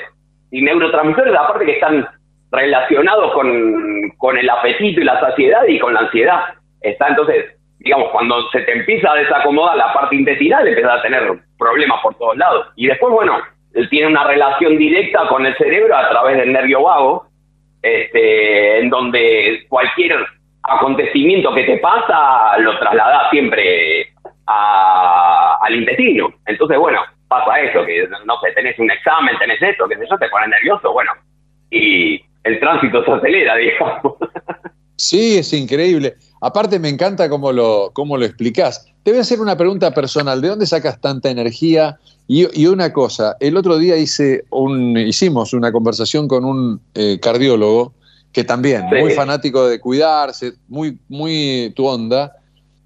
Pero lo que a mí me encanta ahora de ustedes, te incluyo como Nutri, es que, eh, digamos, los pacientes no te llegan enfermos, sino que si te dan bola, te- o sea, ustedes trabajan mucho en la prevención, que esto es muy importante. Claro, es que eso es lo que está bueno de las redes. Educas a la gente. O sea, es un arma enorme y súper poderosa para educar a la gente. Entonces yo, a ver, hago educación por las redes. Cuando mi cuando viene acá el paciente, ya tiene un montón de cosas aprendidas, porque viene y me dice, sí, vos dijiste tal cosa, vos dijiste, o cambié esto porque vos dijiste. Entonces como que ya estás un paso más adelante. Este, no, no es que, viste, viene y que no entiende nada. Pero, y a ver, eh, está buenísimo que la gente tenga educación alimentaria para saber el porqué de las cosas, porque eso es lo que me interesa a mí que sepan. Yo cuando vengo al consultorio le explico todo, o sea, no es que le doy, no, mira, esto sí, esto no, esto está prohibido. No, mira, vamos a hacer a comer más de esto, porque es lo que te conviene por tal cosa, tal cosa, tal cosa. Esto, a ver, no lo vamos a prohibir, pero vamos a bajarlo por tal cosa, tal cosa. Entonces, cuando vos ya después haces una alimentación consciente, ¿entendés? Entonces, cuando vas a comer algo, sabes qué es lo que te hace en el cuerpo. Entonces decís, bueno, esto me hace bien a mi cuerpo, lo consumo todos los días. Esto, a ver, una factura, capaz que le hace bien para mi corazón y mi cabeza, pero no le hace bien a mi cuerpo. Entonces, bueno, las como hoy porque estoy antojada o porque tengo ganas, pero no es para todos los días. ¿eh? Está, y ese filtro es el que muchas veces pierde el obeso. O sea, no tiene filtro, o sea, le da lo mismo. Entonces, es muy difícil que salgan de eso, digamos, porque la persona obesa, digamos, no es que muchas veces, eh, no, no, no tiene voluntad, no quiere bajar de peso porque no se quiere cuidar. No, a ver, quieren cuidarse, pero es muy difícil de salir de decir, a ver, pasás por una heladería, parás, te tomás un helado. A la otra cuadra había una pizzería, te comes una pizza. Eso lo hacen siempre, ¿entendés? Entonces, empezar a salir de eso es difícil porque es una zona de confort donde está. Entonces, salir de esa zona de confort es un trabajo. Por eso yo le digo a gente que viene con mucho sobrepeso, con obesidad, Digo, mira, esto es un tratamiento, o sea, te va a llevar un tiempo, entonces, si lo llevamos por un camino que te sea fácil, vamos a llegar, pero no es cuestión de, bueno, listo, bajo de peso en uno o dos meses, listo, tiro la, tiro la mierda a la dieta y vuelvo, y vuelvo a lo que comía antes. No, tenés que empezar a bajar lo que comías antes y empezar a comer mejor para poder sostenerlo en el tiempo. Entonces, bueno, meterle, empezar a crear ese filtro en la cabeza de los pacientes está bueno porque con las redes lo adelanta un montón, ¿entendés? Claro, totalmente, totalmente. ¿Qué, eh, háblame un poquito de, la, de las formas de alimentar de la gente ahora, ¿viste? Keto o, comen solamente plantas, o hay gente que come carne pero muy de vez en cuando, y este paso de estos cambios en la alimentación. Yo siempre digo, yo soy de Bolívar, provincia de Buenos Aires, mi madre me cocinaba todos los días eh, ñoquis, pastas, milanesas, qué sé yo, pizzas, empanadas. O sea, era una comida bonaerense y esa comida ahora está ha cambiado mucho en estos años. Ah, a ver, el tema es, lo siguiente. Eh, hay un hay una alimentación ancestral, o sea, que viene desde nuestro comienzo, en donde cierto tipo de alimentos son los que siempre favorecieron la buena nutrición del hombre. Eh, ¿Se entiende? Entonces, esa alimentación es la que está en la naturaleza, es la que el hombre siempre agarró, digamos, antes de que la alimentación procesada es renueva. Y es más, la, agricultura es nueva, porque el hombre tiene más de un millón de años de evolución, tiene, ah, tiene millones de años de evolución. La agricultura, si bien hace un montón que está, pero hace 12 millones de años, no, eh, no hace tanto tiempo con, eh, digamos, en relación a lo que el hombre eh, es un ser humano, ¿se entiende? Y siempre estuvo en contacto en alimentos naturales. O sea, vos tomás de, de ejemplo la, la civilización, eh, digamos, la, los pueblos que se manejan con costumbres ancestrales de sus antepasados, que no todavía no, no han incorporado cosas de, digamos, de la cultura actual, que comen igual que antes, hacen lo mismo, cazan, son recolectores, y tienen el común denominador de su alimentación. Si bien uno es más alta en grasa, otro es más alta en hidrato de carbono, otro es más alta en proteínas, pero el común denominador es la alimentación saludable. O sea, comer carne, comer huevo, comer este, frutas, comer vegetales.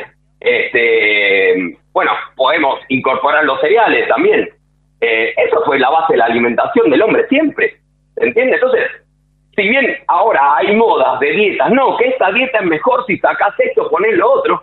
a ver, siempre la dieta que va a funcionar es la que tenga una base de alimentos saludables. Después, si se pone un poco más de esto, un poco más de lo otro, es lo mismo, pero la base tiene que ser esa. ¿Se entiende? Totalmente. Entonces, sí, ahora la dieta que está de moda, ¿viste? Perdón. Perdón, pero no te escuché al final. ¿Qué dijiste al final? Claro, te decía, ponele ahora que me pide la dieta de moda. Está de moda la dieta keto, ¿sí? La dieta keto es una dieta cetogénica. O sea, ¿qué quiere decir cetogénica? Que vos retirás los hidratos de carbono entonces, el cuerpo usa grasa como combustible y forma un subproducto que se llaman cuerpos cetónicos. Esos cuerpos cetónicos sirven como energía para el cuerpo porque vos no recibís hidrato de carbono. Pero a ver, son una fuente alternativa de energía, o sea, una fuente B, no la que es la glucosa. ¿sí? Entonces, tu cuerpo funciona bien, pero, digamos, a menor revoluciones que eso. Y es por un tiempo, digamos, que el hombre esa adaptación la hacía cuando en las épocas de invierno donde nevaba, que el invierno era muy crudo y no conseguían alimentos con hidrato de carbono, o sea, no conseguían plantas ni frutas.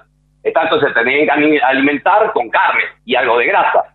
Entonces, al no recibir hidrato de carbono, entraba en, esa, entraba en ese modo que es como de ahorro, de energía, usar la grasa que había acumulado durante el verano comiendo, eh, hasta que empiece, empiece otra vez la vegetación y empieza a comer hidrato de carbono a vuelta. O sea que un momento eso. O sea, puedes hacer una dieta keto para tener un shock, para bajar un poco de peso, pero no es algo para sostenerlo siempre después.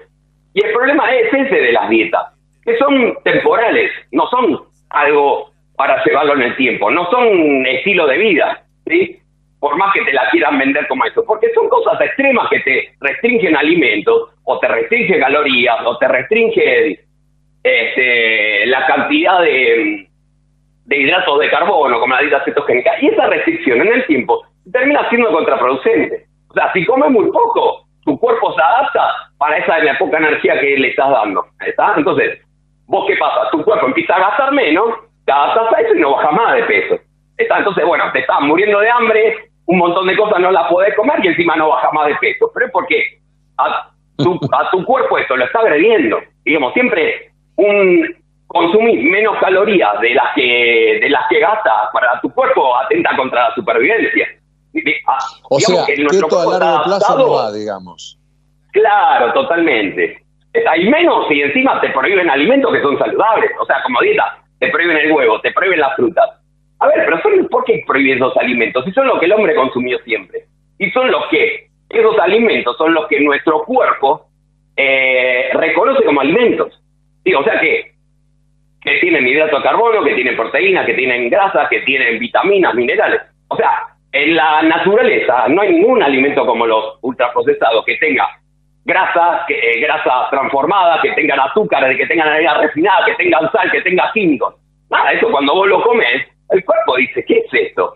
¿Está? Entonces, bueno, genera como un rechazo produciendo inflamación. Entonces, si eso lo empezás a mantener, empezás a, el cuerpo se empieza a enfermar, ¿sí? porque no lo reconoce como alimento. Entonces, tener una base de esa alimentación no es saludable. Por eso, lo primero que tenés que hacer para mejorar la calidad de vida, para mejorar la salud, para empezar a bajar de peso, es cambiar la alimentación. ¿Se entiende? Llevar una alimentación saludable. Totalmente. Otra cosa que decías ahí en relación a esto que estás diciendo, Jorge, es que cuando estás siempre hinchado, esa hinchazón después te enferma. Claro. Sí, por eso. A ver, vos al consumir alimentos que tu cuerpo no los reconoce como alimento, entonces eso te altera la glucemia, te altera la insulina, te aumenta la presión y además produce un estado de inflamación en el cuerpo. ¿sí? ¿Por qué? Porque al ser sustancias que el cuerpo no las reconoce como alimentos, genera anticuerpos contra eso. Entonces, el generar una respuesta inmune contra los alimentos genera un estado de inflamación constante. Y ese estado de inflamación te empieza a alterar todo después y te termina enfermando. ¿sí? Es después lo que, lo que hace que una que, que mm, se te tape una arteria, que tengas un trombo, ¿sí? porque son cosas que no son naturales. Y después el, el exceso de comida lo que hace que acumules grasa, pero también cuando es de alimentos que el cuerpo no lo reconoce, y está entrando mucha cantidad de calorías, el cuerpo lo lleva al tejido adiposo subcutáneo que está por debajo de la piel. Pero cuando ya eso no da más porque te entra, estás comiendo un montón de porquerías que generan un montón de, exceso de calorías, la grasa esa, ese exceso de calorías lo empieza a meter en otro, en algún otro lado. Y ahí es cuando te empezás a acumular grasa en el, en el, abdomen, entre las vísceras. Y, y me empezás a formar grasa visceral, es una grasa que no tenés que tener. Y esa grasa es peligrosa porque te empieza a afectar la salud.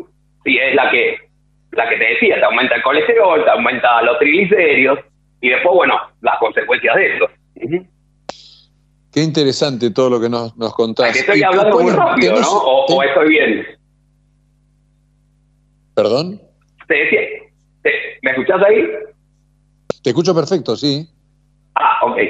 Ah, eh, no, no, te decía que estaba hablando muy rápido, se te entendía lo que estaba hablando. No, no, no, se entiende perfecto. Escúchame, Jorge, te, compramos todo el combo a vos, ya está. Venís con, aceleración, con esto, pero con unos grandes conocimientos que son muy interesantes. En esa lista, para que no nos agarre ese hinchazón o no sé cómo es inflamación, ¿cuál es la lista de alimentos que sacás? A ver, en realidad no es que hay que digamos, estos son los permitidos, estos son los prohibidos. Sino, digamos, tomamos, tomémoslo de esta forma. Estos son los alimentos que tenés que comer diariamente, estos son los que tenés que usar con frecuencia. Entonces, en, en los alimentos diarios, lo que tiene que formar la base de tu alimentación, o sea, que formen la base de tu desayuno, de tu almuerzo, de tu merienda, de tu cena, tiene que ser alimentos saludables. Y entonces, tenés que incluir el huevo, tenés que incluir eh, los vegetales, tenés que incluir las frutas, tenés que incluir las carnes, los cereales integrales, o sea, cereales íntegros, no hechos de harina, las legumbres, las semillas, las grasas saludables como pueden ser el, la palta, el aceite de coco, los frutos secos. Sí, esa, esa alimentación tiene que ser tu base. O sea, que esa alimentación tiene que estar distribuida en tu día. Y después, lo otro, los ultraprocesados, digamos, no sé, una factura, eh, una golosina, un alfajor, un helado, eso tiene que ser con frecuencia. Sí, o sea, no podés comer esos alimentos todos los días y querer tener buena salud. ¿Se entiende? Entonces vos lo dejas Entonces, comes un día tenés ganas o te juntaste con unos amigos y querés tomar cerveza, toma la cerveza, pero cerveza no tomé todos los días. ¿Se entiende? Que todos los días sea alimentación sana. Entonces, cuando ese porcentaje lo llevas a 80, 90% de alimentación saludable y un 10, 20% de alimentación no saludable es lo que se puede mantener el tiempo, que es lo que se llama dieta flexible. ¿Sí? En donde la flexibilidad te genera adherencia. Porque, a ver, para tener resultados, lo más importante es la adherencia que tenga. Porque yo te puedo decir, mira, Mapu, te doy esta dieta que es la mejor del mundo, está comprobada científicamente que, que vas a mejorar, que te va a mejorar, qué sé yo. Pero es muy rara para que la puedas seguir y no te genera adherencia y no sirve de nada la dieta, ¿viste? ¿Entendés? Entonces, capaz que a vos te sirve algo un poco más relajado, que lo puedas mantener en el tiempo, y ahí es donde empezás a, tener resultados, ¿viste? Claro. Pero, digamos, tenemos mucho. Perdón, una cosa que también se ve es que ustedes ahora le escapan un poco a la palabra dieta, ¿no? Hablan de alimentación, pero dieta como que tiene mala prensa ya casi, ¿no? Claro. A, ver, dieta viene del griego y, en un principio eh, eh, del griego significa estilo de vida, ¿sí? Pero lo que pasa es que con el tema de, con el auge de las dietas restrictivas que empezaron en los 80, en los 90, ¿viste? Con, con el modelo de mujer de, de, que sea raquítica, que desnutrida, eh, se empezaron a poner de moda las dietas restrictivas, en donde se prohíben alimentos, la, el consumo de calorías es bajísimo. Entonces, era, digamos, digo, decías en ese momento, no estoy a dieta, uy, pobre, ¿viste? Está haciendo dieta, como que era, es un padecimiento. ¿Entendés? Entonces quedó asociado a eso la palabra dieta. Entonces, eh, digamos, ahora lo que se habla es hacer un plan de alimentación, una alimentación saludable y no haga dieta, ¿viste? Claro, totalmente. Ahí te voy a hacer dos preguntas muy personales. Hablaste de los cereales recién.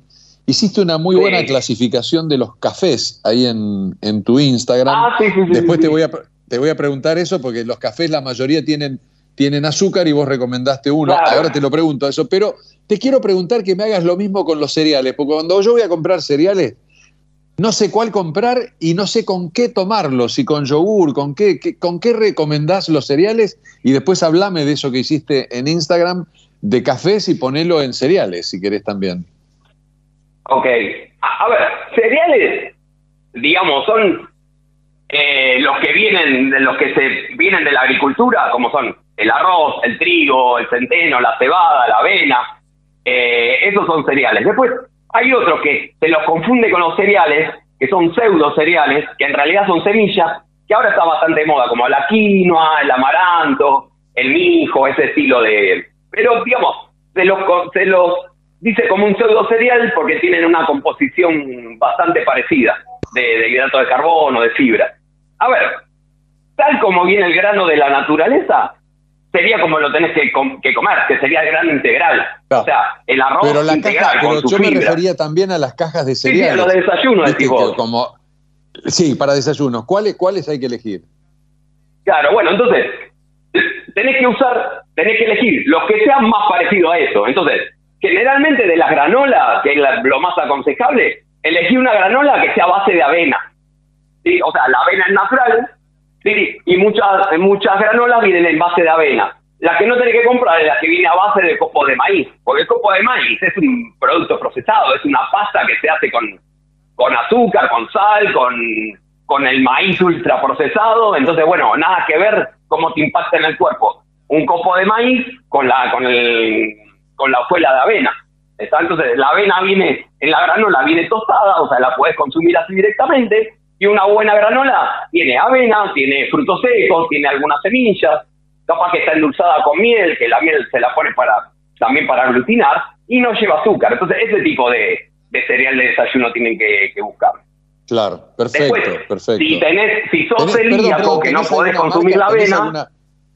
Jorge, ¿tenés alguna marca de granola en base a, con avena? ¿Tenés alguna marca que, que vos Mira, hay una, hay una que, que se llama íntegra, que está muy buena, que viene así, eh, que capaz que tiene algunas endulzada con miel, otra con cacao, entonces, pero son de base de avena, así que esta marca está buena para consumir. Íntegra, se llama, íntegra.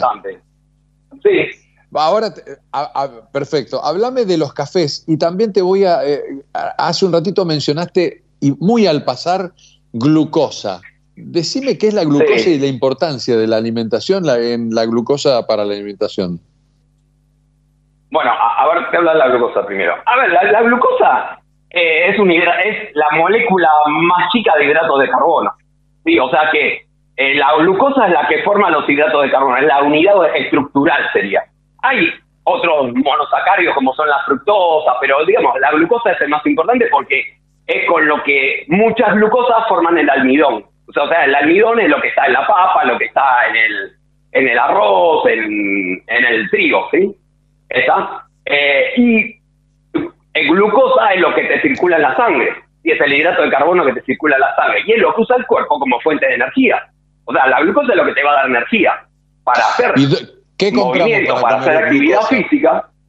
¿Qué, qué, qué, se, ¿Dónde está la glucosa que para comprarlo? Cuando vas a la ah, vas a comprar. No, la glucosa está en los alimentos comunes, en los, en los ah. alimentos ricos en hidrato de carbono. O sea, vos comes papa, estás comiendo glucosa. Vos comes batata, estás comiendo glucosa. Comes arroz, ah. estás comiendo glucosa. Comes, eh, no sé, un pan integral, estás comiendo glucosa. Porque eso, digamos, vos lo comes, de una, pero lo digerís hasta que a la sangre llega glucosa. ¿Se entiende? Correcto, correcto, correcto. O sea, ese, y obviamente siempre, a ver, el azúcar tiene glucosa y la harina refinada tiene glucosa también. Pero esas fuentes no te convienen porque son de, tienen una absorción muy rápida y te van a disparar la glucemia, o sea, te dispara el azúcar en la sangre. En cambio, la glucosa que viene de fuentes, de, alimentos que son naturales, vienen en una estructura, en una estructura vegetal, que no solo tiene la glucosa, sino también tiene fibra, tiene vitaminas, tiene minerales, tiene proteínas el alimento. Entonces, el cuerpo a eso le lleva un tiempo digerirlo. Entonces, la entrada de glucosa a la sangre es mucho más lenta. Y en cambio vos consumís azúcar, consumís harina, estás consumiendo glucosa sola. Entonces está muy rápido al, al, torrente sanguíneo y eso te desequilibra la glucemia y es lo que después te da hambre al rato. En cambio, consumís otro tipo de hidrato de carbono, no te dan hambre porque te da más saciedad porque te absorbe más lento. Interesantísimo. Eh, te hago la última pregunta, que es la clasificación esa que hiciste de cafés. Lo del café. Sí, los mataste, me, me, divertí mucho. A ver, eh, el café, el café hay un tema. Pero odio el azúcar ahora. Gracias a ustedes odio el azúcar.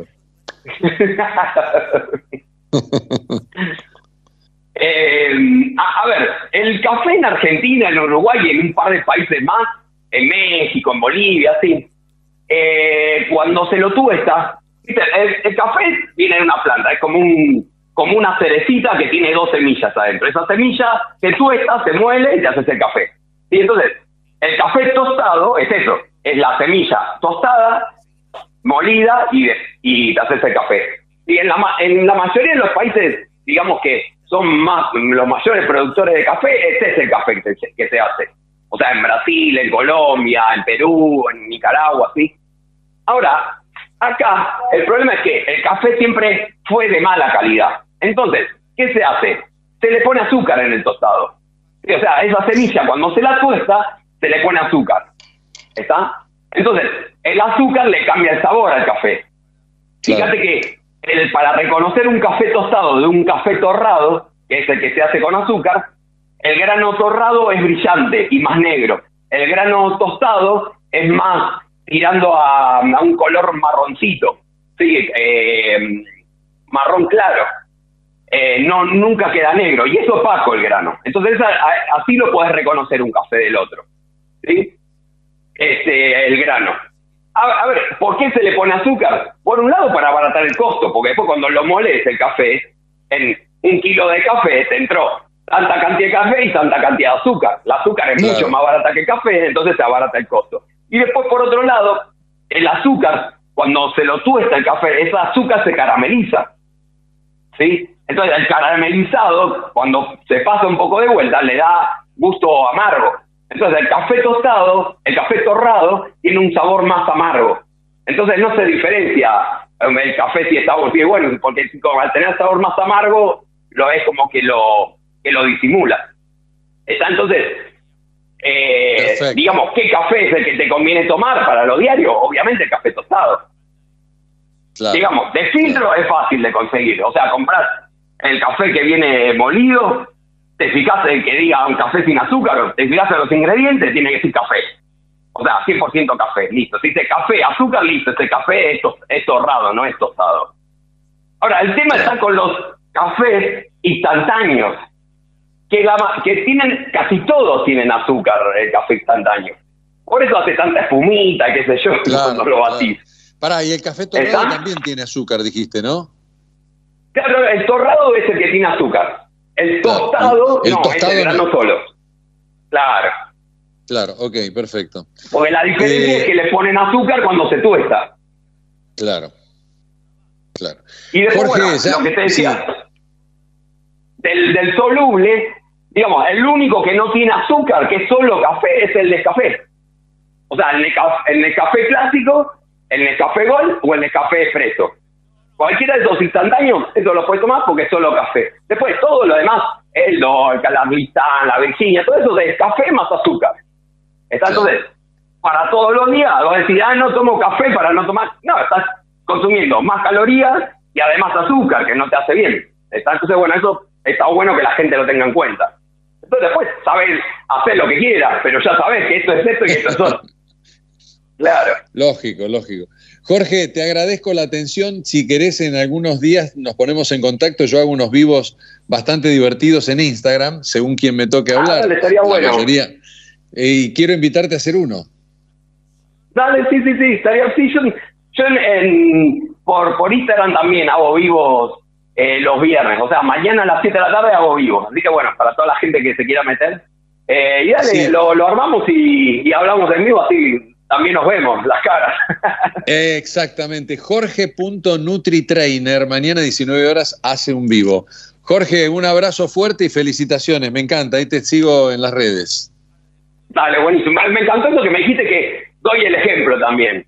Porque eso, Obvio. yo digamos, alimentándome y entrenando hace más de 30 años que, que lo hago. Tengo, cumplo ahora 53, así que, y energía tengo, se nota, ¿no?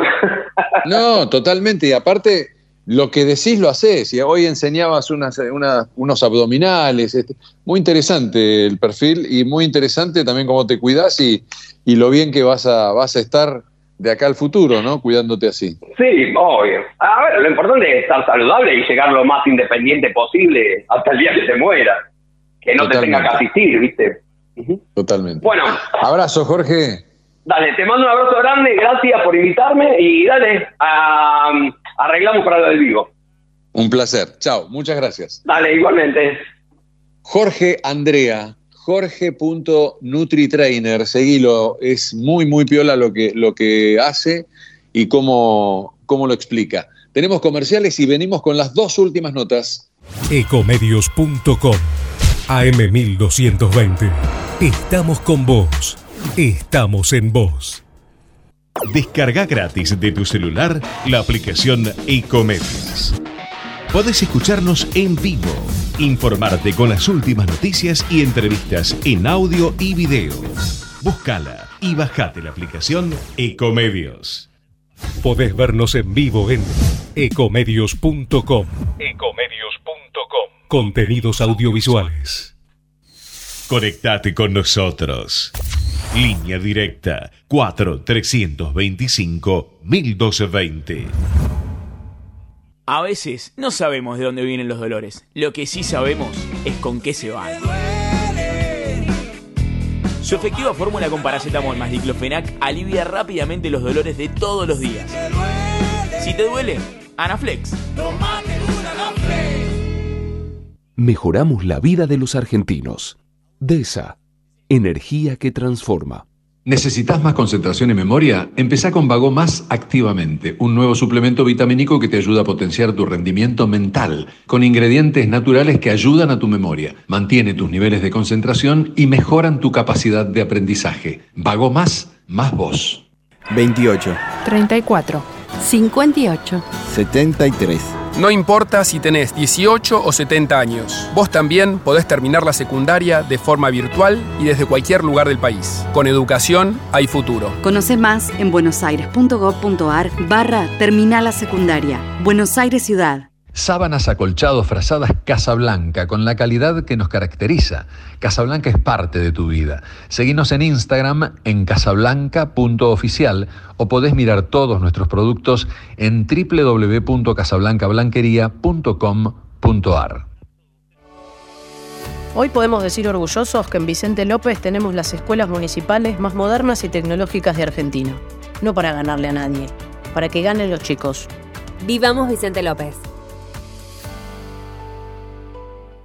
OSDEPIM, la obra social de empresarios profesionales y monotributistas, cuenta con más de 50 años de trayectoria, más de 400.000 afiliados, más de 20 sucursales en todo el país y centros médicos propios en la ciudad autónoma de Buenos Aires, Gran Buenos Aires e interior. OSDEPIM es una de las obras sociales más elegidas del país por ofrecer una cobertura médica de calidad a precios accesibles y la más amplia experiencia en el cuidado de la salud.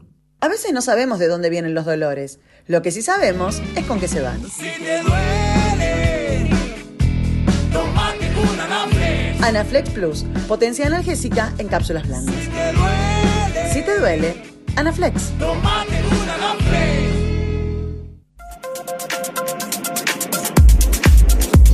Bueno, tenemos la última media hora de nuestro programa y vamos a tener dos notas muy interesantes con dos mujeres, ¿no? Primero con la licenciada Meli Palau, que ya está en línea, es psicoterapeuta. Y como estamos todos tan locos, no le incluyo a Meli, me incluyo, por supuesto, en los locos, tenemos que hablar siempre con psicoterapeutas, con psicólogos, etcétera. Hola Meli, soy Macu Mazuca, ¿qué decís? Buenas tardes. Hola Macu, ¿cómo andás? Antes que nada, yo también estoy loca, ¿eh? me incluyo en, la bolsa.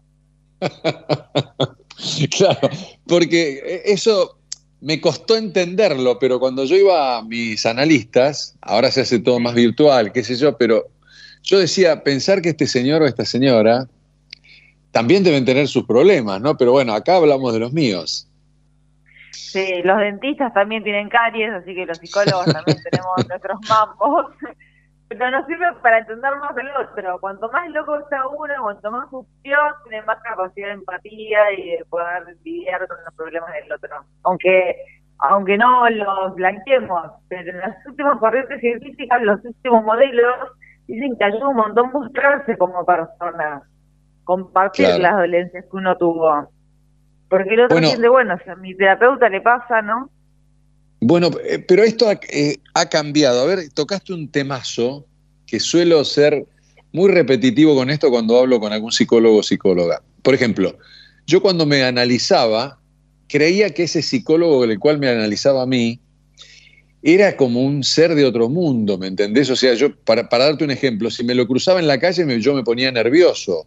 O, no sé, iba a un restaurante y, lo, y si llegara a estar, capaz que me iba ¿entendés? Porque había todo como una fantasía, viste, no hablaba si no te hablaba. Me parece que ahora ustedes, los nuevos psicólogos, tienen otra, otra, interacción con el paciente, ¿no? Porque yo, por ejemplo, el año pasado ayudé a presentar un libro a un, a un amigo mío, que es psicoanalista, se llama Santiago, em, eh, ay, me, olvidé, para, eh, eh, Santi Bonomi. Entonces, este, y él es amigo de sus pacientes, ¿viste? Yo le contaba siempre, te digo, Santi, escucha, yo cuando iba a los psicólogos, ha cambiado mucho esto. Y sí, ha cambiado mucho. ¿Vos cómo lo ves ese tema? Bueno, yo sigo, no soy psicoanalista, yo soy psicoterapeuta, tengo grados en cognitivo conductual, en la tercera generación, que incluye mindfulness, que incluye todas las terapias basadas en evidencia, que son otros modelos donde la persona, el terapeuta, se muestra como persona. Pero más claro, ah, no sé psicoanálisis. no psicoanálisis, ni soy muy ortodoxa, por lo cual eh, justo dice conmigo que me muestro mucho como persona. No soy amiga de mis pacientes, pero sí, la verdad es que me, me vinculo de corazón a corazón. Pero yo también practico mindfulness que se traduce como en chino, ¿no? Como presencia y corazón, y yo abro mi corazón a mis pacientes. Aunque tengo supervisores que me retan y me dicen, no, vos no te puedes hacer como persona, a mí me funciona. Y la verdad es que mis pacientes salen adelante y yo me baso por los hechos. Y si funciona, entonces me muestro como persona y les cuento también. Y me han invitado a ver obras de teatro y voy a verlos y después me voy a mi casa, me, me presento en referencia y ese es mi psicóloga y yo orgulloso de los logros que hacen mis pacientes. Pero, no, por supuesto, eh, por supuesto. No, sobre el mindfulness te iba a preguntar, sí. No, sin ser amiga, pero sí, tengo un vínculo donde nos, podemos recomendar películas, canciones, memes, porque hoy día están todos los memes de los carritos saliendo a pasear diciendo algo, haciendo todo lo contrario de lo que me dice mi psicóloga, o esos memes de terapeutas me los mandan y me matan claro. risas. Te hago esta pregunta entonces, ya que, ya que no haces psicoanálisis, por ejemplo, un paciente que, que, que quiere eh, tomar eh, sesiones con vos, ¿qué es lo que busca? ¿Qué, qué es la, el mayor pedido que tenés de, de, de pacientes? ¿Cuáles son sus, sus, sus problemas o sus, sus situaciones?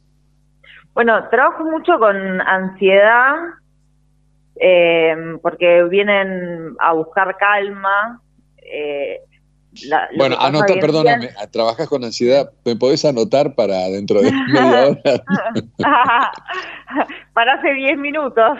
Claro, claro, para 10 minutos atrás.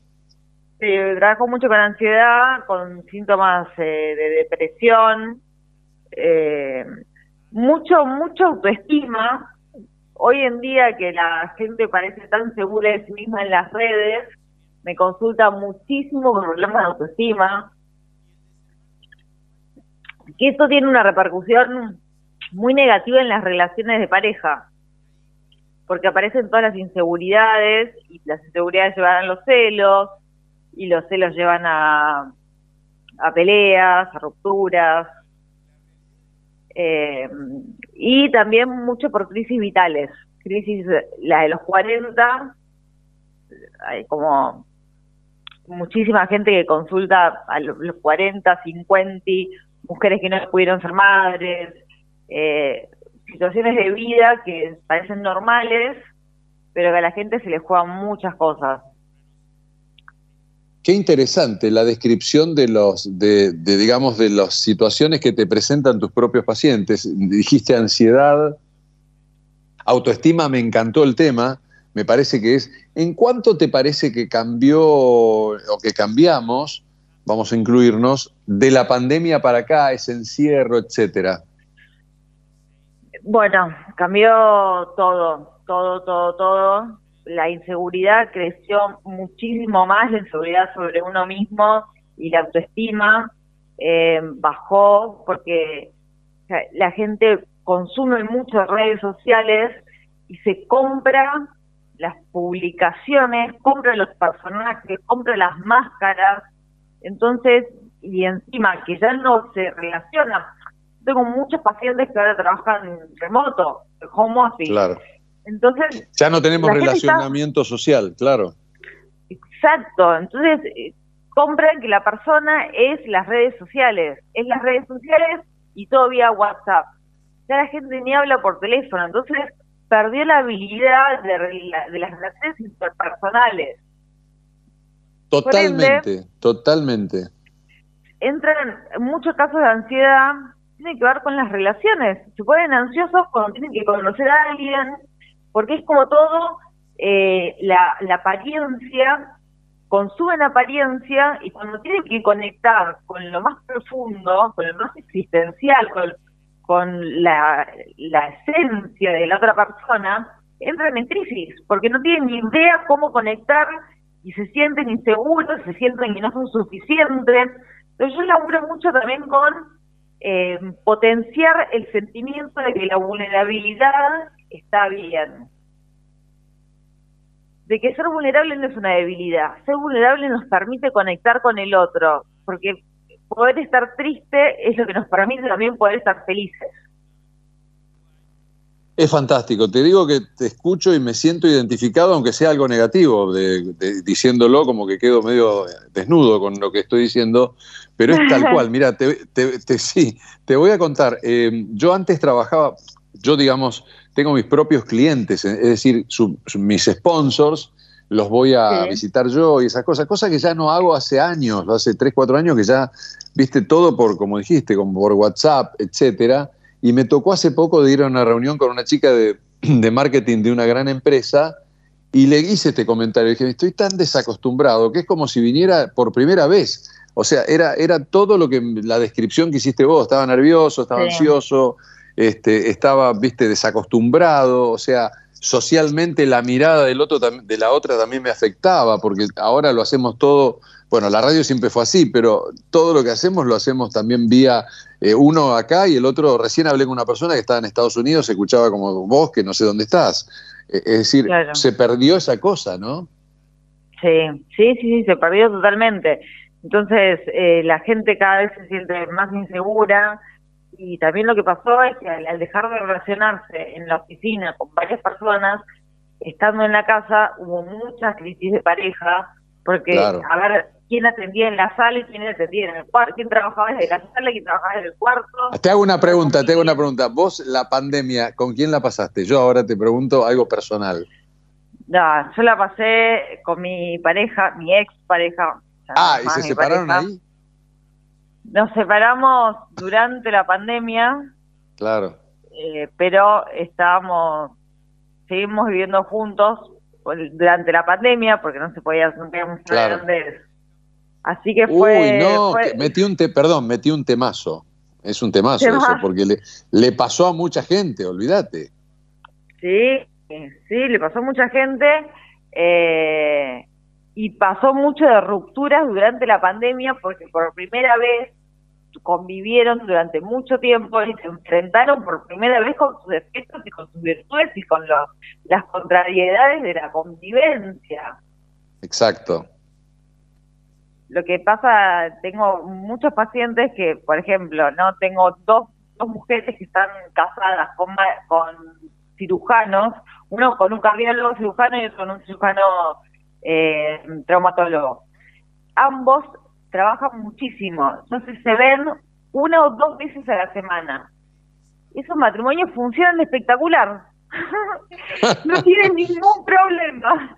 Es la receta para la felicidad, es verse dos veces por semana, de noche, y ya está. Funcionan hace 20 años. Ayer, no, buenísimo. Ayer vi una película, eh, bueno, eh, eh, como es Sucesión, que en los primeros capítulos eh, una persona que perdió el amor de su mujer y la madre de sus hijos la quiere, la quiere reconquistar y le decía, bueno, pero veámonos, aunque sea vos viví en tu lugar y yo acá. O sea, el tipo ya está rejugado, rejugado le pedía esta fórmula. Sí, claro, sí, sí, sí, sí, sí. Sí, es una muy buena fórmula.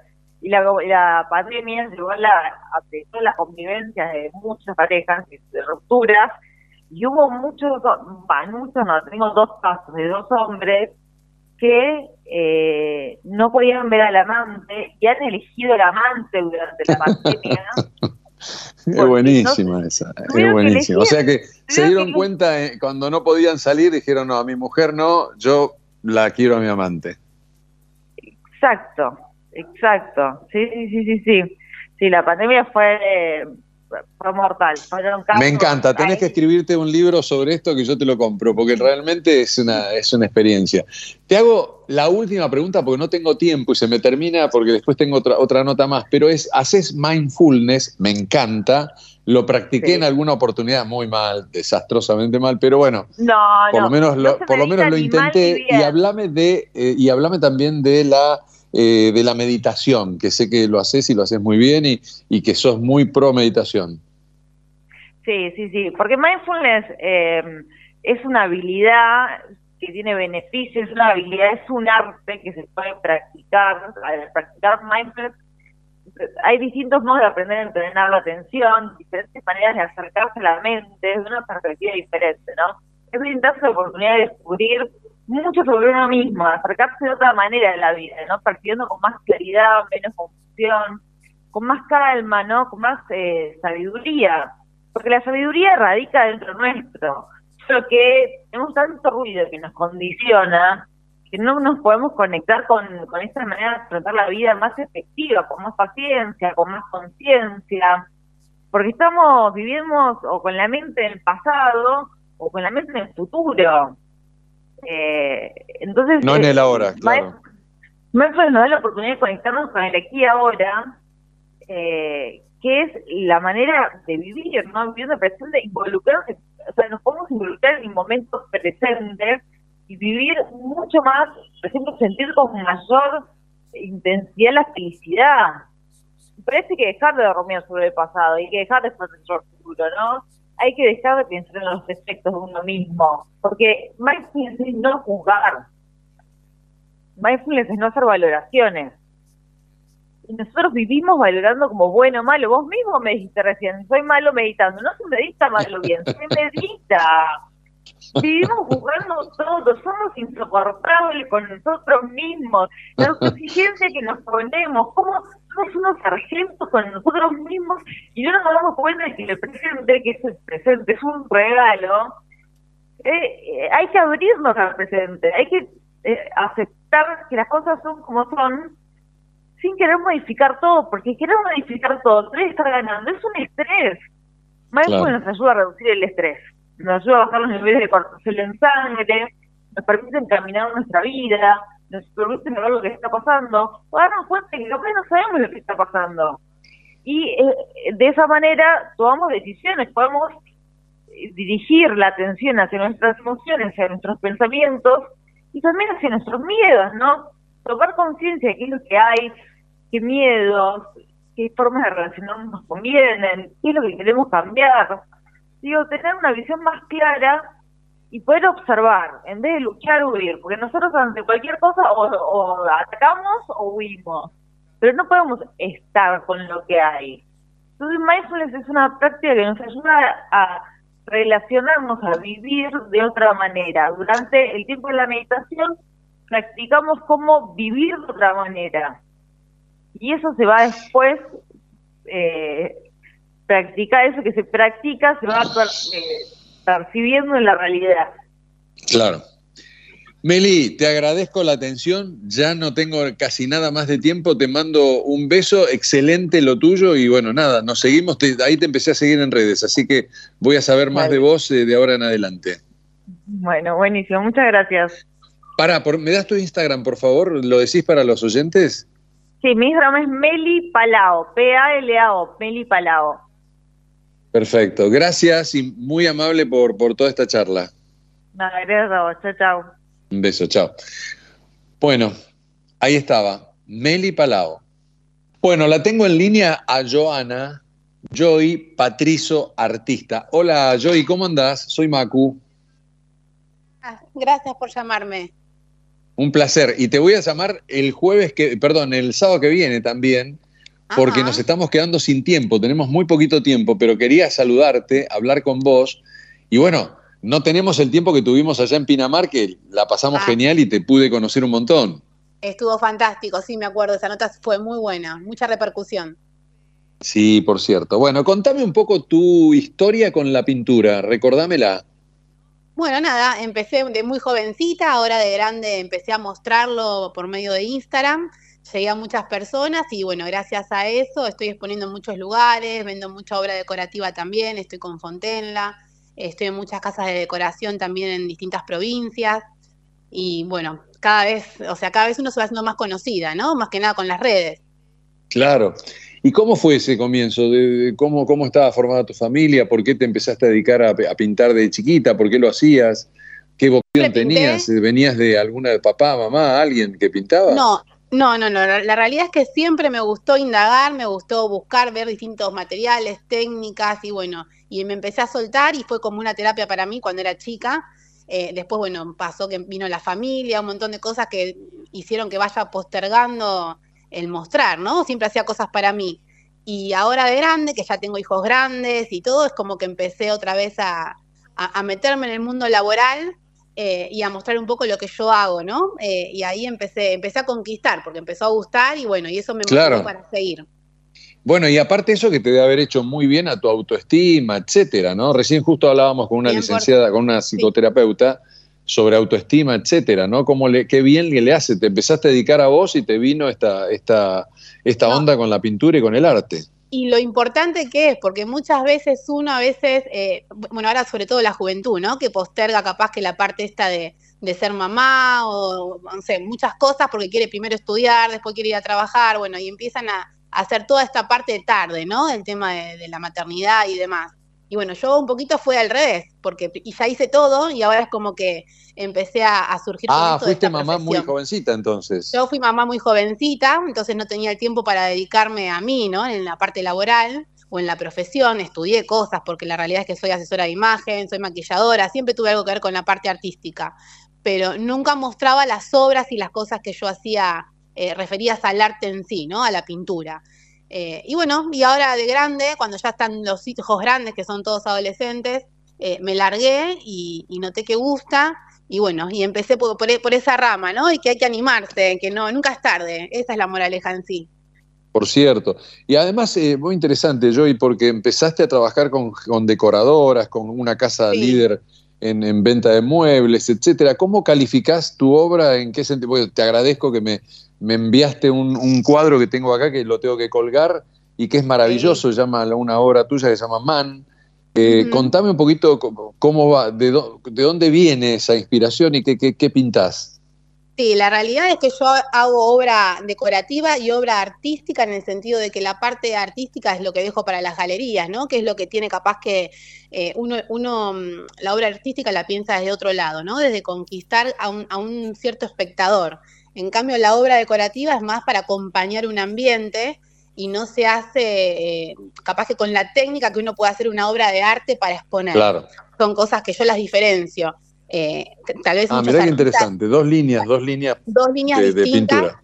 Exacto, que, que, tal vez el artista te dice no, o sea, el que hace arte para galería tiene siempre que seguir esa línea y a veces no siempre tiene que ser así, uno puede romper un poco con eso, ¿no? En el mundo eh, que evoluciona hoy, cómo vamos con esta parte eh, más moderna, uno no tiene por qué dejar de hacer lo otro.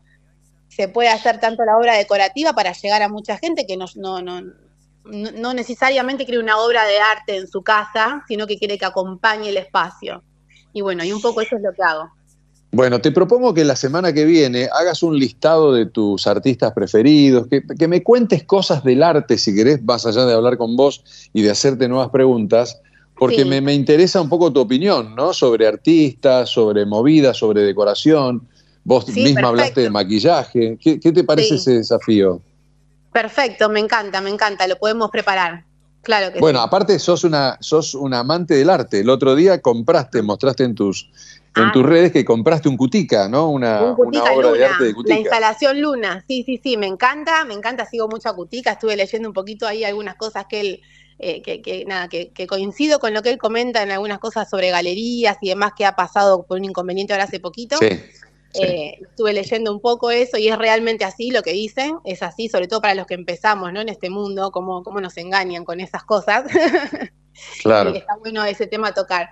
Pero, y la obra creo que, creo que lo que planteaba era que en vez de vender obras, los galeristas tratan de, alquilar los lugares en las exposiciones. Es que es así, es, realmente así, tratan, como quien diría, ¿no? de sacar plata de un modo para que los nuevos eh, inviertan de esa manera y uno que no entiende se engancha y bueno, y después no es tan así lo que te venden, ¿no? Es otra cosa.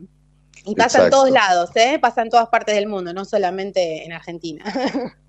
Bueno, vos sos, de viajar mucho, ¿Qué, te gusta ir a museos, a lugares a ver arte o, ¿O te tomas vacaciones cuando salís? No, me gusta, voy a las exposiciones a ver qué hacen otros artistas para interiorizarme un poco qué es lo que, lo que se usa, ¿no? Eh, entender un poco, ahora estoy más que nada en esta parte de mirar un poco y entender el arte que cada uno puede hacer, eh, lo que transmitimos, ¿no? Mediante la obra que uno hace, porque conoces a la personalidad de la persona, del artista, mirando y entendiendo un poco la obra. Eh, entonces, por eso me gusta ir a las galerías. Eh, o a las exposiciones. Y en Miami también estoy exponiendo obras, yo ya tengo obra en una galería que es en Wingwood, se llama The House, y ahí también hay obra mía que está expuesta en esa galería a la venta. Ah, mira qué interesante. Bueno, cuando vayamos a Miami la, vamos a ver. Eh, ¿cómo, hace la gente para encontrarte? Y sí, voy a ir a Miami, voy a ir a ver tu obra en Miami, a House. Totalmente así. Me, me avisás y vas directo a conocer mi obra. House, ¿dónde queda donde estás exponiendo? Es ahí, en, está en Wingwood, en la parte, que es esa zona toda de grafitos, de grafitis que ah, ahí. sí, sí, sí, sí, está buenísimo, está buenísimo. Eh, bueno, y hay un montón de lugares ahí, de galerías que abrieron ahora.